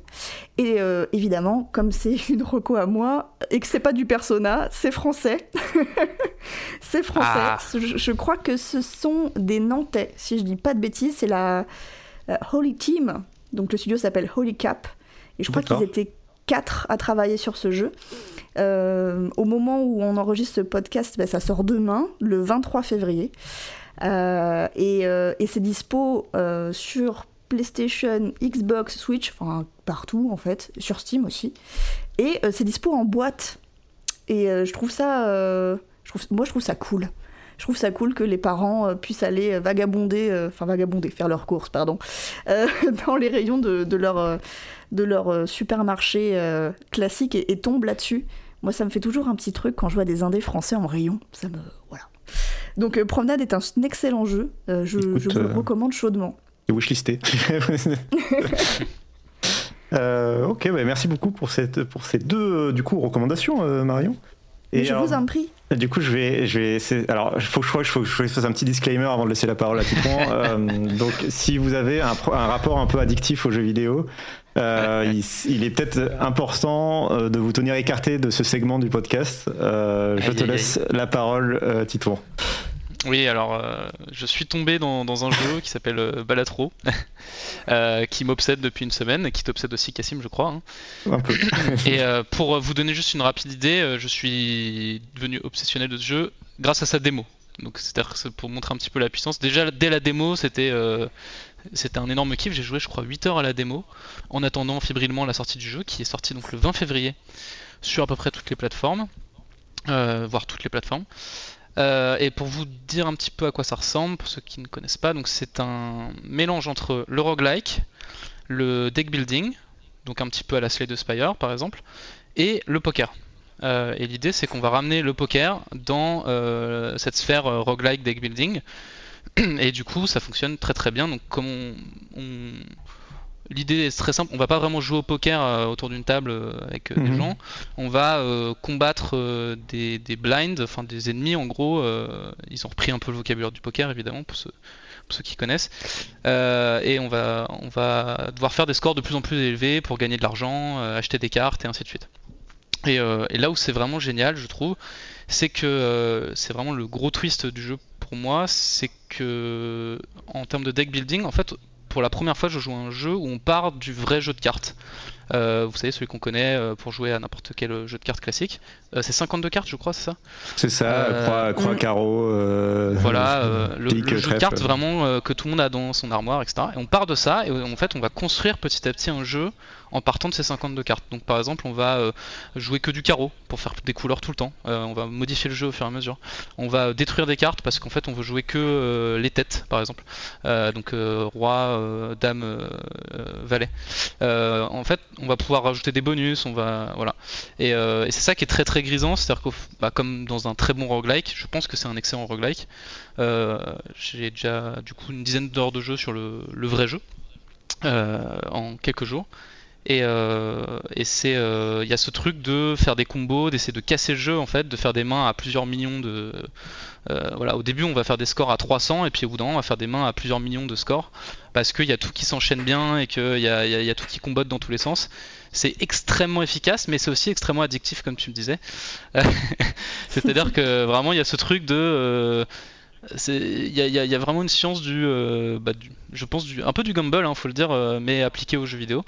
Euh, je vous rassure, il n'y a pas de microtransactions, il n'y a pas de choses un peu sales comme ça. C'est vraiment juste jouer pour le plaisir de jouer quand même. Oui, qu'en fait, ça pourrait enfin, le côté poker à première vue pourrait te dire, bah, on va, tu vas devoir jouer en ligne, tu vas devoir jouer Non. aussi, ou Ouais. tu vas devoir parier de l'argent ou ce genre de choses. C'est pas du tout le cas. C'est pas un jeu de casino. C'est pas voilà. C'est juste, on va dire, enfin. C'est un, roleplay euh, poker, une esthétique poker, mais euh, en réalité, euh, c'est un vrai pur jeu solo roguelite qui coûte une quinzaine d'euros en plus, donc c'est pas très, c'est pas très- pas grand chose. Et, on l'a- et c'est développé par une seule personne d'ailleurs, pour la petite histoire. Donc euh, c'est espèce de succès indé euh, sorti nulle part comme on en a pas eu, j'ai l'impression depuis longtemps. Enfin moi je Ça- de ça- cette moi, magnitude alors- en fait. Moi, ça m'a, ça me rappelle. Alors, on n'est pas encore à cette magnitude-là, mais ça m'a forcément un peu rappelé, et même dans ce côté justement euh, adaptation des plaisirs du casino, on va dire, euh, sans le côté euh, toxique de la chose. Ouais. Ça m'a rappelé Vampire Survivors. Euh, qui Oui. était aussi développé par une seule personne, de c'est ces mécaniques de tu ouvres un coffre, t'offres un coffre, un coffre trésor et euh, c'est très très euh, excitant parce qu'il y a plein d'animations partout et que tu as l'impression de gagner un truc euh, énorme. Euh, là, il y, a, y a un peu la même chose quand tu scores euh, au jeu. Il y a- C'est très le jeu graphiquement, je le trouve très riche mine de rien, euh, même si c'est un jeu en 2D, euh, voilà. Les animations Euh, sont c'est- très bien travaillées, elles sont très simples, ça. mais elles, elles- elles touchent là où elles, elles arrivent à. Bah, voilà, les petits guillis dans le ventre là quand, quand ça bouge dans tous les sens. Bah ça, plus tu montes dans les scores, plus il y a les multiplicateurs et tout qui s'activent, plus le truc euh, tremble, euh, s'active, il y a des flammes qui apparaissent et tout ça. C'est voilà, Euh, c'est Très très, efficace. euh, voilà, c'est très efficace quoi. Euh, mais oui, oui, bah voilà. Donc euh, effectivement, c'est un, petit succès indé. J'ai l'impression que le, le- le- le succès est en train de dépasser un peu le, euh, ce que le, même ce que le développeur attendait, euh, même encore jusqu'à il y a quelques jours. Euh, et c'est un vrai succès aussi critique. hein. Il est euh, alors, sur Metacritic, n'est-ce pas, et sur OpenCritic, il est à plus de 90. Bref, euh, enfin, il a quand même réussi. Non à mais ça, convaincre, ça, euh, ça a beaucoup surpris. euh, Il y a beaucoup de gens qui ne l'avaient pas forcément dans le radar. Euh, moi, je suis tombé dessus grâce au Steamfest, euh, donc qui est le, enfin, je sais plus le nom du, Ouais. de l'événement des, des démos de, de Steam. Je pense qu'il y a beaucoup de gens qui sont tombés dessus comme ça. Et il y a aussi euh, un certain Mister MV qui l'a beaucoup mis en lumière en France. Mais j'ai l'impression que, en- enfin, à part, à part dans, voilà, dans ce cadre-là, si vous n'êtes pas passé par le Steamfest ou si vous n'êtes pas passé par Mister MV, vous n'avez pas forcément entendu parler. Et il y a beaucoup de gens qui, qu'est-ce que c'est que ce truc? Pourquoi est-ce qu'il a euh, plus de 90 sur Metacritic et OpenCritic? Et, euh, et je pense que ça va pas mal décoller. D'ailleurs, il a déjà euh, plus de 3500 évaluations sur Steam, euh, positives évidemment. Ce qui, je crois, pour un jeu indé, je voyais des gens en parler ce matin dire que c'était quand même assez Ouais, impressionnant. ouais, non, mais c'est une, c'est une Ouais, vraie réussite. Et le jeu est très efficace, donc en fait, il- à partir du moment où tu as joué, enfin, il y a quand même des chances qu'à partir du moment où tu joué à la démo ou, ou même que tu es joué au jeu complet, euh, que ça réussisse à te convaincre assez rapidement. Si, bien sûr, le roguelite, si le deck building, euh, Oui. c'est ton truc. euh, Ah oui, alors on va dire un truc, euh, juste, euh, c'est un roguelike, donc il y a un rapport à la difficulté qui est quand même euh, assez avancé. Euh, C'est-à-dire que c'est un jeu difficile. Euh, il faut, on, on perd régulièrement. Euh, c'est le principe même du roguelike euh, d'avoir de, la permadesse. Donc quand vous perdez, vous redémarrez à zéro avec votre deck de 52 cartes euh, classique, plus du tout modifié, plus du tout de bonus, etc. Euh, et, euh, et voilà, c'est un peu du die and retry et, voilà, on perd plus qu'on ne gagne, je pense, dans ce jeu. Donc voilà, sachez-le. Non, mais vous le vendez super bien. alors, mais, ah, c'est la première dose. ça, on le vend comme, euh, euh, comme les, les, derniers des, des, des drogués. Euh, mais oui, alors, mais du coup, hormis Balatro, du coup, est-ce qu'il y, est qu y, a un autre jeu auquel tu as joué récemment, peut-être plus rapidement, du coup, parce que je crois qu'on en a déjà parlé dans cette émission. Ok, euh, bah, je voulais parler de, du remaster de The Last of Us 2 dans lequel je suis, je suis également. Euh, enfin là, pour le coup, je suis pas tombé, c'était prévu parce que je savais qu'il allait sortir. J'avais même fait euh, The Last of Us Part 1 juste avant, histoire de bah, d'être prêt pour faire ce remaster parce que The Last of Us Part 2 je l'avais jamais fait. Euh, et, je dois dire que je me prends quand même une petite claque. Euh, c'est-à-dire que j'ai souvent entendu des gens dire que le gameplay de The Last of Us avait, pas mal, avait un peu vécu, un peu vieilli. Euh, bah, je serais pas forcément d'accord. Enfin, je, trouve que c'est simple, mais ça fonctionne très très bien et, ça sert surtout, bah, en fait, une espèce de comment dire euh, de maestria dans l'exécution en fait que ce soit sur les animations sur euh, sur les graphismes sur l'histoire l'écriture même des personnages euh, je prends un plaisir fou sur ce jeu et, et aussi je constate quelque chose d'intéressant c'est que il y a beau avoir toute cette dynamique de remaster de la part de Sony donc vraiment des remasters en profondeur du 1 et mhm. enfin, pardon remake du 1 et remaster de ce 2 euh, en fait, il euh, y a des vraies différences, je trouve, de, prise en main entre les deux, euh, qui sautent pas forcément aux yeux quand on voit des screenshots ou quoi, mais manette en main, on se rend compte que le premier, malgré l'effort de remake, etc., reste beaucoup plus lent, beaucoup plus entre guillemets un peu à l'ancienne, alors que le 2 est très dynamique, notamment l'ouverture du jeu, je vais pas spoiler, mais l'ouverture du jeu est extrêmement dynamique, vraiment on plonge dedans immédiatement, les personnages réagissent beaucoup plus du tac au tac. Euh, malgré voilà tout ce travail euh, qui a été fait, c'est-à-dire que je pense que le même The Last of Us Part 1 euh, a, encore un héritage en fait de, bah, du level design de l'époque, de comment est-ce qu'on faisait les jeux vidéo en 2013 je crois, et c'est super intéressant à constater du coup de les faire l'un après l'autre comme ça. Ok, c'est vrai que de toute façon, bah, c'est clairement un incontournable maintenant de PlayStation. C'est quasiment devenu un des jeux, je pense. enfin, en termes de marque, je ne suis pas forcément le, jeu le plus vendu, mais en termes de, de, marque, de vitrine euh, pour PlayStation, euh, The Last of Us, c'est quand même très très haut, en particulier depuis la série HBO. Euh, s'il fallait que confirmer ça. Quand HBO produit, produit, une série sur la base de son univers, c'est que normalement c'est pas mal quoi. ça, ça, a plutôt bien marché, ouais. Euh, mais alors du coup, je voulais quand même euh, effectivement en profiter euh, pour, pour t'interroger. On en a parlé un tout petit peu dans l'introduction de l'épisode sur la. Alors tu, as, tu es en train de tester la Lenovo Legion Go. Ça fait combien de temps que tu l'as? Est-ce que tu as déjà un petit avis alors, sur cette console? Et si tu nous, nous reparler aussi du, concept Ouais, alors ça fait un petit peu moins d'une semaine que je l'ai. J'ai pas encore énormément joué dessus, donc c'est vraiment une, on va dire une prise en main, une première première appréciation, hein, c'est pas du tout mon avis final, qui sera publié évidemment sur 01net euh, à, terme. Euh, et euh, donc le concept, ça reprend un peu, on va dire, le, le concept de la Switch, pour le coup, plus que du Steam Deck, étant donné que c'est une console portable avec des manettes détachables. Hmm. sauf que c'est une console qui, contrairement au Steam Deck, fonctionne sous Windows. et on touche déjà peut-être au premier problème que je peux avoir avec ce, ce dire téléphone, euh, avec cette console.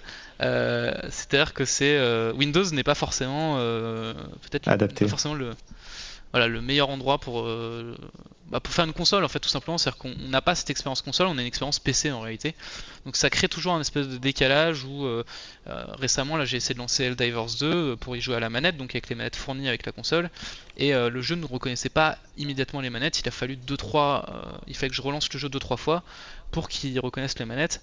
Alors que j'ai jamais eu ce problème sur, sur le Steam Deck parce que bah, en fait toute la philosophie SteamOS c'est vraiment de faire une, une console véritablement Ouais, d'ailleurs, je te coupe deux secondes pour. Euh, je, repense au fait que Phil Spencer, dans les interviews autour de l'avenir de Xbox, a justement reconnu euh, que euh, un des problèmes aujourd'hui, c'est qu'il y, a un marché de la console portable qui est en train de, se créer, enfin qui est déjà là en fait, avec la Roguelite, la Lenovo Legion Go dont tu es en train de nous parler.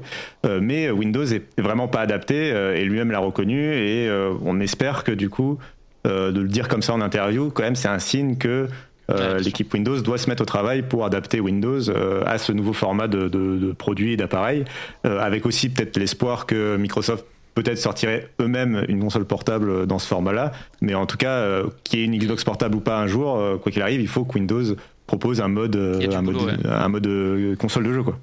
il y a du boulot parce qu'en plus, du coup, chaque constructeur va faire un peu sa, surcouche par-dessus Windows, qui est censé euh, améliorer un peu l'expérience. Effectivement, il y a un peu de ça, mais euh, bah, ça reste une surcouche par-dessus Windows, et donc il y a des bugs, et donc il y a des problèmes de compatibilité. Ceci étant, j'ai quand même des bonnes choses aussi à dire sur cet appareil. Euh, la première étant que l'écran est assez fantastique. quand, je l'ai dit, j'ai un Steam Deck de première génération. Euh, quand on passe sur la, Legion Go, d'un coup on se retrouve avec un écran beaucoup plus grand. Euh, je suis désolé, j'ai plus les mesures en tête, mais il est vraiment beaucoup plus grand. Et surtout, on passe sur du QHD, là où on est en 720 sur le, Steam Deck. Donc on a vraiment une finesse euh, d'affichage qui est, très plaisante. On est sur voilà, un écran qui, fait vraiment plaisir. Et pour le coup, bah, par exemple, pour jouer à Balatro, euh, le mec qui est vraiment addict, et bah, c'est, non, mais c'est très très plaisant et on profite. Euh, enfin, ça, c'est une grande, grande qualité de. Moi, j'ai une question sur ça. J'ai une question c'est est-ce que ça va pas trop loin, justement? Est-ce qu'ils ont pas un peu sauté le, un peu le step de trop C'est-à-dire qu'effectivement, c'est un écran de 8,8 pouces. Euh, ah QHD et jusqu'à 144 Hz. Euh, est-ce que c'est vraiment raisonnable sur une console portable? Est-ce que c'est bah. parce que moi je trouve en fait je suis plutôt défenseur. Euh, je comprends l'idée de, vouloir affiner l'affichage, hein, mais je suis aussi un peu défenseur des choix qui ont, souvent été critiqués euh, de Nintendo ou de, Steam, de, Valve, de faire des écrans relativement petits, surtout avec une définition et un rafraîchissement relativement faible pour maximiser les performances, parce que bah, tout, ça, tout ça, ça demande des ça, ça met des contraintes sur les jeux, quoi. Et du coup, est-ce que du QHD, voilà, 54 Hz en 8,8 pouces, c'est pas trop pour une console portable? J'ai envie de dire, ça, ça, dépend à quoi tu joues en fait. C'est-à-dire que c'est pas hmm. raisonnable sur du AAA. Je pense qu'en triple, j'ai pas encore assez poussé là-dessus. En AAA, euh, je, m'attends à voir l'autonomie qui, qui se casse la figure très rapidement et, d'avoir euh, peut-être des performances un peu moins bonnes et de devoir passer en Full HD, etc. Par contre, euh, sur du jeu indé euh, que j'ai déjà un petit peu lancé, bah, c'est quand même très très très confort et c'est pour le coup plus confort que sur un Steam Deck. Donc en fait, ça dépend ce que tu veux faire aussi de ta console. C'est-à-dire que moi, euh, je pense que ces consoles, elles ont un grand avenir aussi sur euh, des gens qui ont un gros catalogue euh, indé déjà sur PC et qui voudraient, avec des jeux qui sont pas forcément ultra exigeants. et qui voudraient bah, voilà, mettre tout leur catalogue PC sur quelque chose de portable comme ça. Et, et là, pour le coup, l'écran QHD fonctionne très très bien. mais voilà. Euh, côté performance, pour l'instant, je peux pas trop te dire, je pas encore assez poussé. Autonomie aussi, ça faut, faudra voir lors du test. Bien sûr. Euh, mais c'est vrai que c'est, oui, non, mais tu t'insistes bien sur un point euh, que je trouve assez essentiel dans ces, pour ces consoles portables-là, contrairement à la Nintendo Switch, c'est le côté cross-buy, entre guillemets, c'est le fait que, notamment si tu as déjà un PC ou tu as eu un PC dans le passé, bah, tous les jeux t'accompagnent et, et, même les nouveaux jeux, moi, je, je, te l'avais déjà confessé, mais quand j'ai le choix entre acheter un jeu sur Steam et acheter, acheter un jeu sur Epic Games, par exemple, euh, typiquement, je vais plutôt avoir tendance aujourd'hui à privilégier Steam parce que c'est là où est ma bibliothèque. Et surtout, c'est là où, éventuellement, si un jour je devais m'acheter un Steam Deck ou une autre console portable, bah, j'aurais envie de retrouver tous mes jeux adaptés avec toute la couche en plus de Steam qui euh, essaye d'adapter automatiquement à la manette et compagnie. C'est ça. Euh, donc c'est vrai que euh, c'est très fort. Juste préciser un truc, quand même, vu que c'est Windows, on a, là on a bien Epic, GOG immédiatement. Moi j'ai pu installer Cyberpunk, j'ai pu installer tous mes jeux gratuits d'Epic, il n'y a pas de problème. ouais, bien sûr. Non, t'as raison, t'as raison, c'est important. C'est une vraie différence avec le Steam en local. Euh, donc voilà. Mais non, mais euh, globalement, c'est une chouette machine. La prise en main euh, m'a paru très très bonne pour l'instant. les, les, manettes, alors elles font un peu plus plastique hein, que le Steam Deck. un peu plus, donc il y en a qui vont trouver ça un peu cheap, mais bon, à un moment donné, faut. pas obligé d'attendre de, l'aluminium sur. Enfin, je sais pas, des, matériaux nobles sur absolument tout. Mais, mais la prise en main, les manettes m'ont paru très très bonne aussi pour l'instant. Euh, bah, merci beaucoup, Titouan, pour cette présentation. Je vais rapidement, très rapidement parler de moi, mon jeu quand même, histoire d'en parler un ah peu. Ce qui est, euh, euh, j'ai pu essayer, j'ai pu essayer Ready or Not, qui est un jeu multijoueur qui est un peu, je pense, qui a pu passer sous les radars parce que c'est pas un jeu lancé par un énorme éditeur. c'est un jeu qui a été lancé en fin d'année 2023 alors qu'on était sur une année où il, qui était rempli de jeux. Euh, donc euh, je voulais en parler euh, rapidement. Ready or Not, c'est tout simplement une suite spirituelle, on va dire, à SWAT 4, qui n'a pas eu de suite et qui n'a plus d'existence depuis longtemps. SWAT 4, ça commence à vieillir maintenant. donc c'est un jeu de, on va dire, de alors de simulation, je trouve euh, le mot serait un peu fort quand même parce qu'il y a quand même une couche arcade, euh, mais de, mais en tout cas de, fantasme ou de roleplay, euh, de jouer le SWAT, donc la police un peu bien armée qui va aller essayer de casser un, gang de drogue. oui, GIGN, tout à fait. Voilà, force un peu active, avec l'objectif de d'intervenir sur une situation chaude, qu'on va te briefer avant, et vraiment, le, je pense que c'est peut-être un, des points forts, sans doute, enfin c'est même pour moi indéniable que c'est un des points forts du jeu, vraiment une, un roleplay très réussi dans le fait que on va te brief au commissariat avec un vrai enregistrement euh, au service d'urgence, par exemple, euh, des personnes sur place. On va te, te, dire, bon voilà, les suspects en place, euh, te donner un plan, mais le plan, c'est pas un plan de jeu vidéo, c'est un plan, c'est peut-être une photographie, par exemple, du plan d'évacuation du bâtiment, ce genre de choses.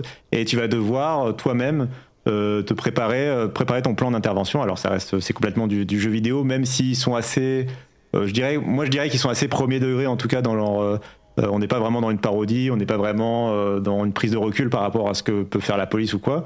Euh, mais, mais ça marche parce que parce que c'est du jeu vidéo. Et ça se joue à la fois en solo ou en coopération jusqu'à 5 joueurs. donc en solo, on va pouvoir diriger l'IA de façon assez efficace. On va pouvoir leur programmer des actions type enfonce la porte, balance une grenade, arrête les gens. Euh, euh, et, en coop, évidemment, ça va être beaucoup se reposer sur du vocal. Euh, où chacun va avoir un petit peu son rôle entre j'ouvre des portes, je balance des grenades, j'ai un bouclier pour essayer de défendre mes potes. Et le but du jeu va quand même aussi. alors c'est là où peut-être je critiquerai un peu le, jeu sur le fait qu'il peut-être met pas assez l'accent sur, que, sur le fait que ce soit le but.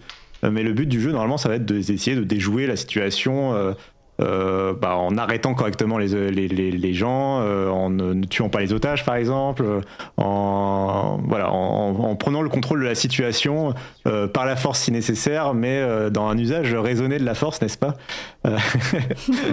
En tout cas, c'est moi, c'est l'objectif que j'aimerais que, le jeu vraiment mette en avant. Il y a un système de scoring quand on a réussi la mission où ils vont vous faire perdre de points s'ils trouvent que l'utilisation de la force a été un peu disproportionnée. Euh, mais je trouve peut-être que le jeu ne va pas assez loin là-dedans, mais globalement, euh, moi je passe un vraiment bon moment pour le coup. Euh, 4 c'est un jeu qui m'avait beaucoup plu euh, par son ambiance et ils ont vraiment réussi à retrouver cette ambiance-là. donc, donc voilà, je crois que j'ai un peu tout dit. Tu, tu privilégies d'y jouer en, en multi? En fait, la question que je me pose sur le solo, c'est est-ce que comme tu programmes les, les les, les, IA, en fait, enfin les, les personnages non joueurs. Est-ce que tu programmes pas tout le temps un peu de la même façon? Euh, non, parce que c'est vraiment, alors c'est de la programmation sur le moment. Hein, c'est pas genre tu vas pas planifier toute la mission. Ah, c'est vraiment euh, porte par porte euh, comment tu vas diriger l'IA. donc pour le coup, ça c'est à peu près le même système que SWAT 4 et je trouve que dans SWAT 4 ça marche très bien. Et alors j'ai peu joué en solo à, Ready or Not, mais je pense qu'il y a vraiment pas trop de, crainte là-dessus. je pense que ça, ça, marche bien en solo. Et justement, tu peux être bien dans l'ambiance. Tu peux, je pense que tu as plus l'occasion en solo euh, de te mettre à fond euh, dans, le côté roleplay, de, de vraiment essayer de tout planifier, etc. En coop, évidemment, il y, a, une part plus importante de potentiel, euh, comment dire, dérapage et selon qui, qui, tu joues. et, voilà, une mission peut vite dérailler, on va dire, si quelqu'un perd un peu les pédales. Mais mais mais il y a aussi ce côté fun de la coop qui marche très très bien. donc les deux, je trouve les deux modes marchent bien pour le coup. Euh, et, moi, c'est un jeu que, je recommanderais plutôt. Alors évidemment, faut faut arriver à prendre le recul nécessaire par rapport à, ce qui est dépeint, sachant que c'est dépeint de façon euh, assez sérieuse. C'est là où je pourrais prêter le côté simulation. C'est vraiment, on va on va vraiment s'attaquer à des cas assez sérieux, assez sévères.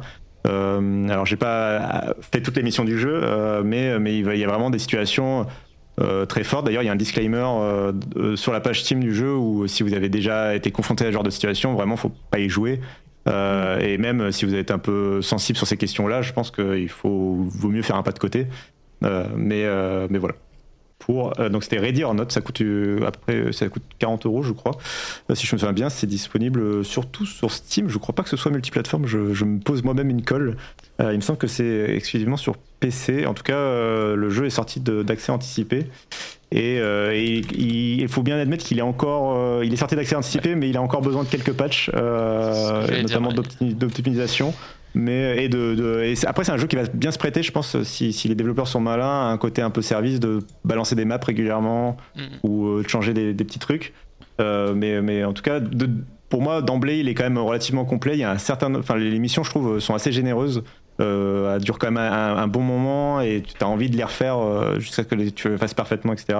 Et il y a un petit peu d'aléatoire aussi, je l'ai pas dit dans l'émission, donc, euh, donc sur ça, donc sur ça c'est plutôt cool. voilà, voilà. ok, bah c'est wishlisté aussi, bam. Allez hop. Dans le panier.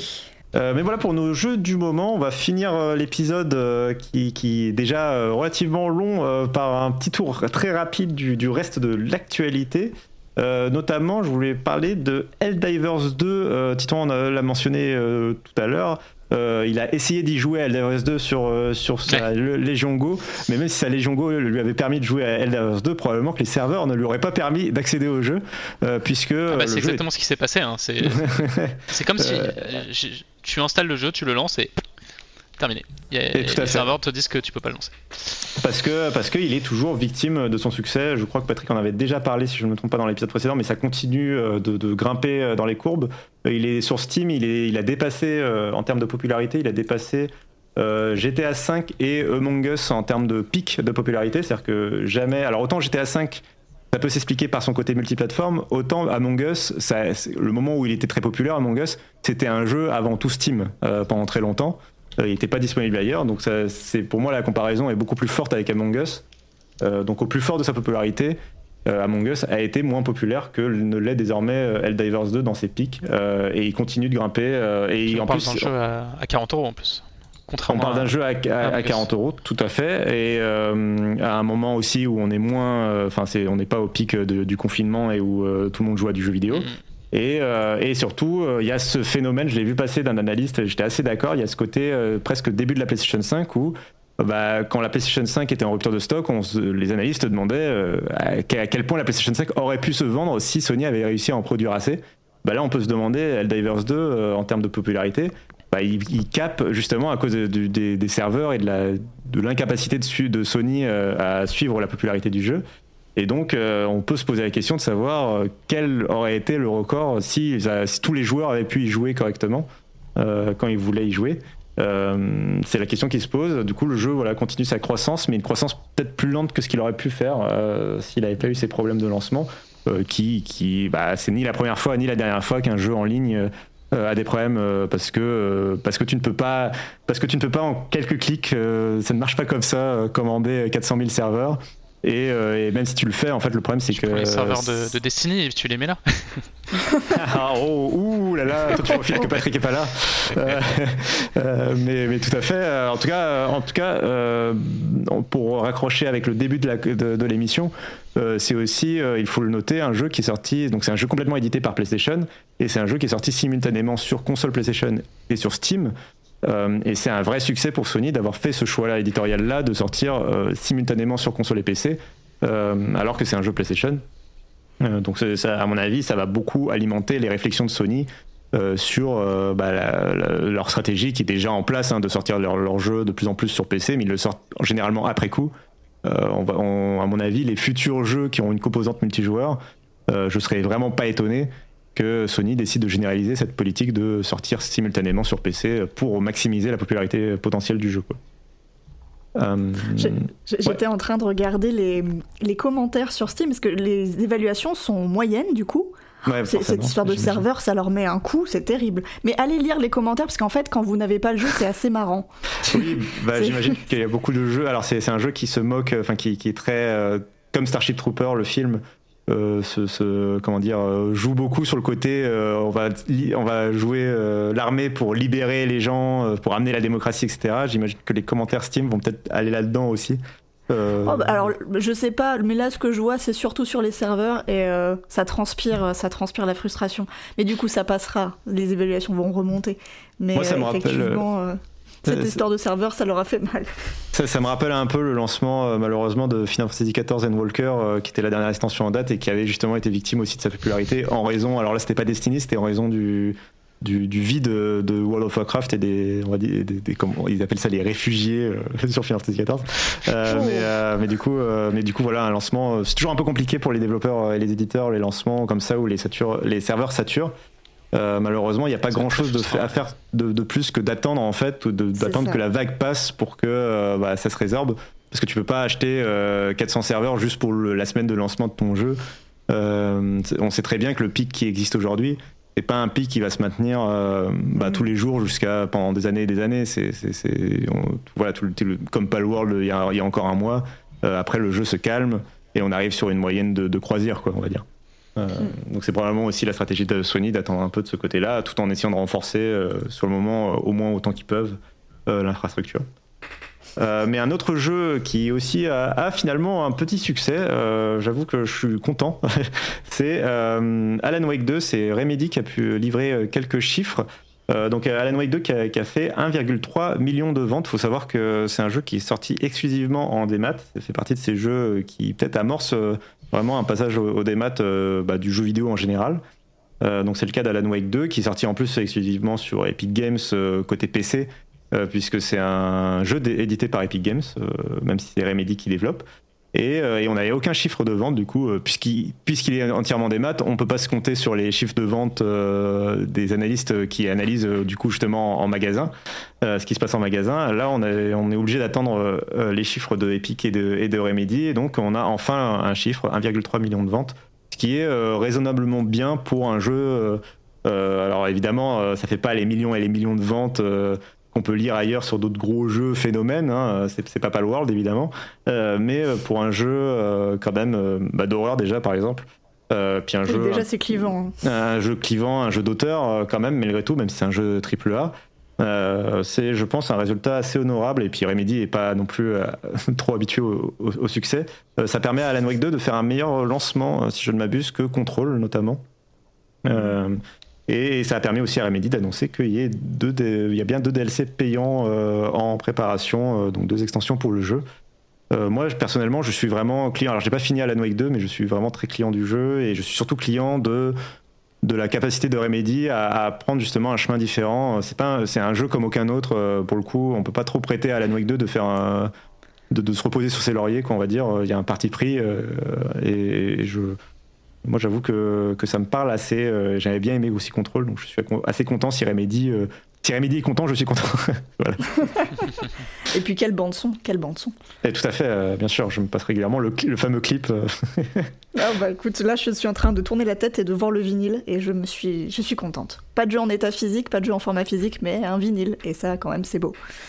Euh, plus rapidement, euh, euh, Epic a annoncé, qui a salué Apple pour le fait d'avoir débanni son compte de développeur. Donc, souvenez-vous, Epic Games avait été complètement banni quand Fortnite avait été banni, ce qui avait donné lieu à un procès féroce entre Epic et Apple. Alors, Epic est toujours très, très, très, très mécontent d'Apple.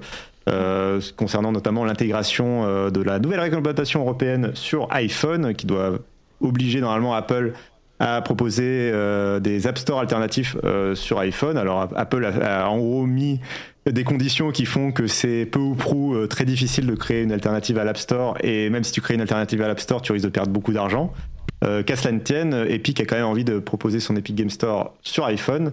Et, donc Apple a débanni le compte d'Epic pour que justement Epic puisse proposer cet App Store normalement cette année euh, ce qui marquera aussi le retour de, Fortnite sur iPhone. Euh, euh, mais donc, voilà, ça avance de ce côté-là. ça va être un des enjeux de 2024, hein, je pense, sur iOS, de voir le côté, de, voir cette adaptation à la réglementation. Pour rappel, ça arrive avec la prochaine mise à jour de l'iPhone qui est prévue pour mars 2024, donc c'est très très bientôt. même si les App Store, j'imagine que ça attendra un petit peu après la sortie du, patch pour commencer vraiment à être proposé aux utilisateurs. Euh, on a aussi euh, du coup euh, Baldur's Gate 3 qui a été célébré comme au Game Awards cette fois au Dice Awards. Et contrairement au Game Awards, on a laissé les développeurs parler, chose folle quand, quand tu récompenses un créateur pour quelque chose, un film, une série, quoi que ce soit, tu peux, tu as le droit de le laisser parler plus de 15 secondes pour qu'il puisse remercier notamment notamment rendre hommage euh, aux éventuels euh, développeurs euh, décédés pendant, le développement. Et tu n'es pas obligé de mettre la musique pendant ce discours-là. Souvenez-vous des Game Awards. Bah là, en tout cas, voilà, les, les, au, DICE, ils ont bien pu parler et puis ils ont surtout pu parler librement. Ils ont notamment sorti quelques, quelques éléments sur le fait de, bah, l'importance. L'importance du côté du caractère indépendant de l'Ariane Studio dans le développement de Baldur's Gate 3, qui n'a du coup pas d'actionnaire en bourse, on va dire, et du coup, pas de compte, vraiment à rendre, et ce qui a pu leur permettre de prendre le temps pour développer Baldur's Gate 3, qui a été une, des vraies surprises de 2023 en termes de succès critique et commercial, euh, même s'il était très attendu. Euh, donc, euh, donc voilà, je vous invite à aller voir, ce sera dans les notes de l'émission, mais je vous invite à aller voir ce, discours si, vous si, vous êtes passé à côté. Autre chose, du coup, le, toujours, on reparle un petit peu de Xbox, c'est toujours dans les interviews accompagnant leur, leur, petit podcast. Phil Spencer qui repromet à nouveau que les gens qui ont acheté des jeux sur le Xbox Store pourront un jour y jouer à travers le cloud gaming. Aujourd'hui, euh, le cloud gaming chez Xbox, ça ne passe que à travers l'abonnement au Game Pass euh, et que le catalogue du, Game Pass. Du coup, si un jeu sort du catalogue, vous n'avez plus accès. Euh, normalement, et ça fait depuis 2019 qu'ils promettent un jour, quand vous aurez acheté un jeu sur le Xbox Store, limite, vous n'aurez même pas besoin de console Xbox, vous pourrez y jouer depuis n'importe où grâce au, cloud gaming, à la manière de, c'est ce que propose GeForce Now aujourd'hui du côté de Nvidia. Euh, mais, euh, mais voilà, c'est censé arriver cette année euh, pour Xbox. Alors c'est une promesse qui date de 2019 et qui est repoussée d'année en année. Donc on verra si cette fois ils tiennent promesse, mais, mais voilà, ils, ont, ils ont donné des nouvelles de cette promesse-là. par ailleurs, ils ont justement dévoilé la nouvelle fournée du Game Pass, avec notamment Tales of Arise, qui est un JRPG qui là encore a, marqué le moment où il était sorti. Il avait été plutôt bien reçu. Euh, donc vraiment, si vous êtes fan de JRPG, je pense qu'en ce moment, il y a quand même de quoi manger. Euh, vous avez aussi Warhammer 40 000 euh, Bolt Gun, pareil, petit. Alors c'est un fast FPS normalement assez nerveux. J'ai hâte moi de, de m'y mettre. Je vais m'y mettre justement avec le Game Pass. Et puis, et puis ajout surprise, voilà, qui a pris tout le monde de court ce matin au moment où on enregistre. Euh, Dead Island 2 euh, fait son arrivée euh, également dans le Game Pass avec. Alors, c'est très bizarre comment ça a été ajouté. C'est arrivé dans le Game Pass, sans annonce. Le développeur a ensuite confirmé la chose sur le compte Twitter en précisant que c'est réservé au compte euh, Game Pass Ultimate. Euh, et pour l'instant, on n'a pas de détails de la part de Microsoft sur cet ajout. Donc c'est encore un peu flou euh, parce que, autant que je me souvienne, il n'y a jamais eu aucun jeu qui, a, ont été réservés aux membres Game Pass Ultimate jusqu'à présent dans le catalogue. donc ce serait une première. Je me demande s'il n'a pas juste la personne qui a écrit le tweet n'a pas juste confondu avec la capacité de jouer en cloud qui effectivement serait réservée aux membres Ultimate. Euh, mais, euh, mais, donc voilà, à, clarifier, je sais pas si du coup les abonnés au Game Pass console par exemple ils auront accès, euh, ça, ça, reste à voir, ça reste à clarifier et, voilà, il faudra attendre un peu d'avoir les détails. par ailleurs, si vous avez une console Xbox, et je terminerai là-dessus, euh, non, je terminerai sur deux choses. Alors, si vous avez une console Xbox, vous avez la bêta de Final Fantasy XIV qui est disponible. et, ça, c'était juste pour le mentionner une dernière fois, bien sûr. Euh, pas du tout, pas du tout. Euh, le mec n'a pas du tout un seul jeu.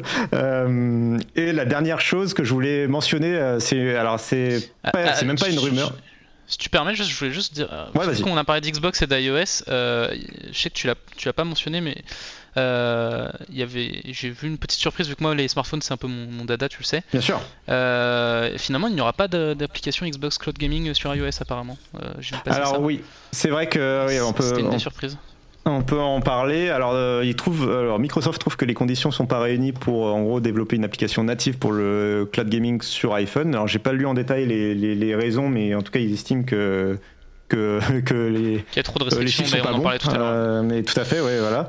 Et alors, faut préciser d'ailleurs, euh, mais tu me, enfin, si bien tu me tends la perche, je vais en parler, le fait que euh, ce qui fait notamment grincer des dents dans l'intégration, l'implémentation de la réglementation européenne dans iOS, c'est le fait que Apple abandonne le support des PWA, donc ça s'appelle donc les Progressive Web Apps. C'est en gros la capacité mm. sur un appareil moderne d'installer un site web sous forme d'application. Donc sur iPhone, c'était euh, quand vous, quand vous, depuis Safari, vous ajoutiez un site web à votre écran d'accueil. Euh, c'est une fonctionnalité qui existe aussi sur Windows, sur macOS, euh, sur tous les OS possibles et imaginables aujourd'hui. c'est géré par les navigateurs. Et il y a quand même aussi une intégration côté, côté OS et ça permettait notamment sur iPhone d'accéder justement aux services de cloud gaming, même quand Apple n'autorisait pas les applications de cloud gaming sur l'App Store. Euh, donc c'est comme ça que GeForce Now fonctionne, c'est comme ça que Xbox Cloud Gaming fonctionne sur iPhone. Tout ça passe par, par des PWA. Et, euh, et en fait, bah, Apple a tout simplement abandonné en Europe le support euh, de cette technologie-là. Du coup, ça fait dire que quand iOS donc 17.4 va arriver, vous n'aurez plus accès au service de cloud gaming sur iPhone. et, donc ça fait grincer des dents beaucoup de développeurs web, euh, je trouve un peu à juste titre. Alors évidemment, Apple le justifie en disant que c'est parce qu'on force Safari à être ouvert à la concurrence, donc ils ont plus les capacités de proposer mm. euh, l'environnement sécurisé qui permet de le faire. Alors j'inviterais Apple peut-être à du coup à demander des conseils peut-être à Microsoft ou à Google qui ont, qui ont, qui ont le savoir technologique pour réussir à faire ça sur leur propre plateforme. Peut-être que Apple n'a pas les ingénieurs et n'a pas les compétences en interne. C'est peut-être pas une marque qui a les moyens de faire cette intégration-là, je ne sais pas.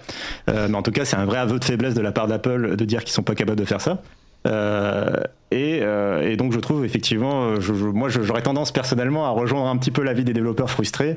Euh, on sent bien que Apple, en tout cas, ça les embête hein, cette réglementation européenne qui oblige à ouvrir un certain nombre de leurs services à la concurrence. malheureusement, c'est le jeu aussi du marché d'être ouvert à la concurrence. donc, donc, donc on verra ce que ça donne. On verra notamment la réponse pour l'instant de, l'Union européenne qui n'a pas vraiment réagi aux différentes annonces d'Apple jusqu'à présent. Euh, si ce n'est en disant que bah, allaient regarder ça de près et qu'ils allaient froncer les sourcils s'il y avait besoin.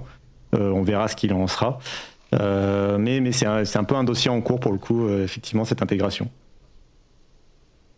Euh, et, donc, euh, et donc, dernière petite news de cet épisode, euh, je voulais le mentionner, histoire surtout de peut-être plutôt de le debunk plutôt qu'autre chose. Vous avez peut-être vu passer que ça y est, c'est presque confirmé, la PlayStation 5 Pro mhm. arrive cette année.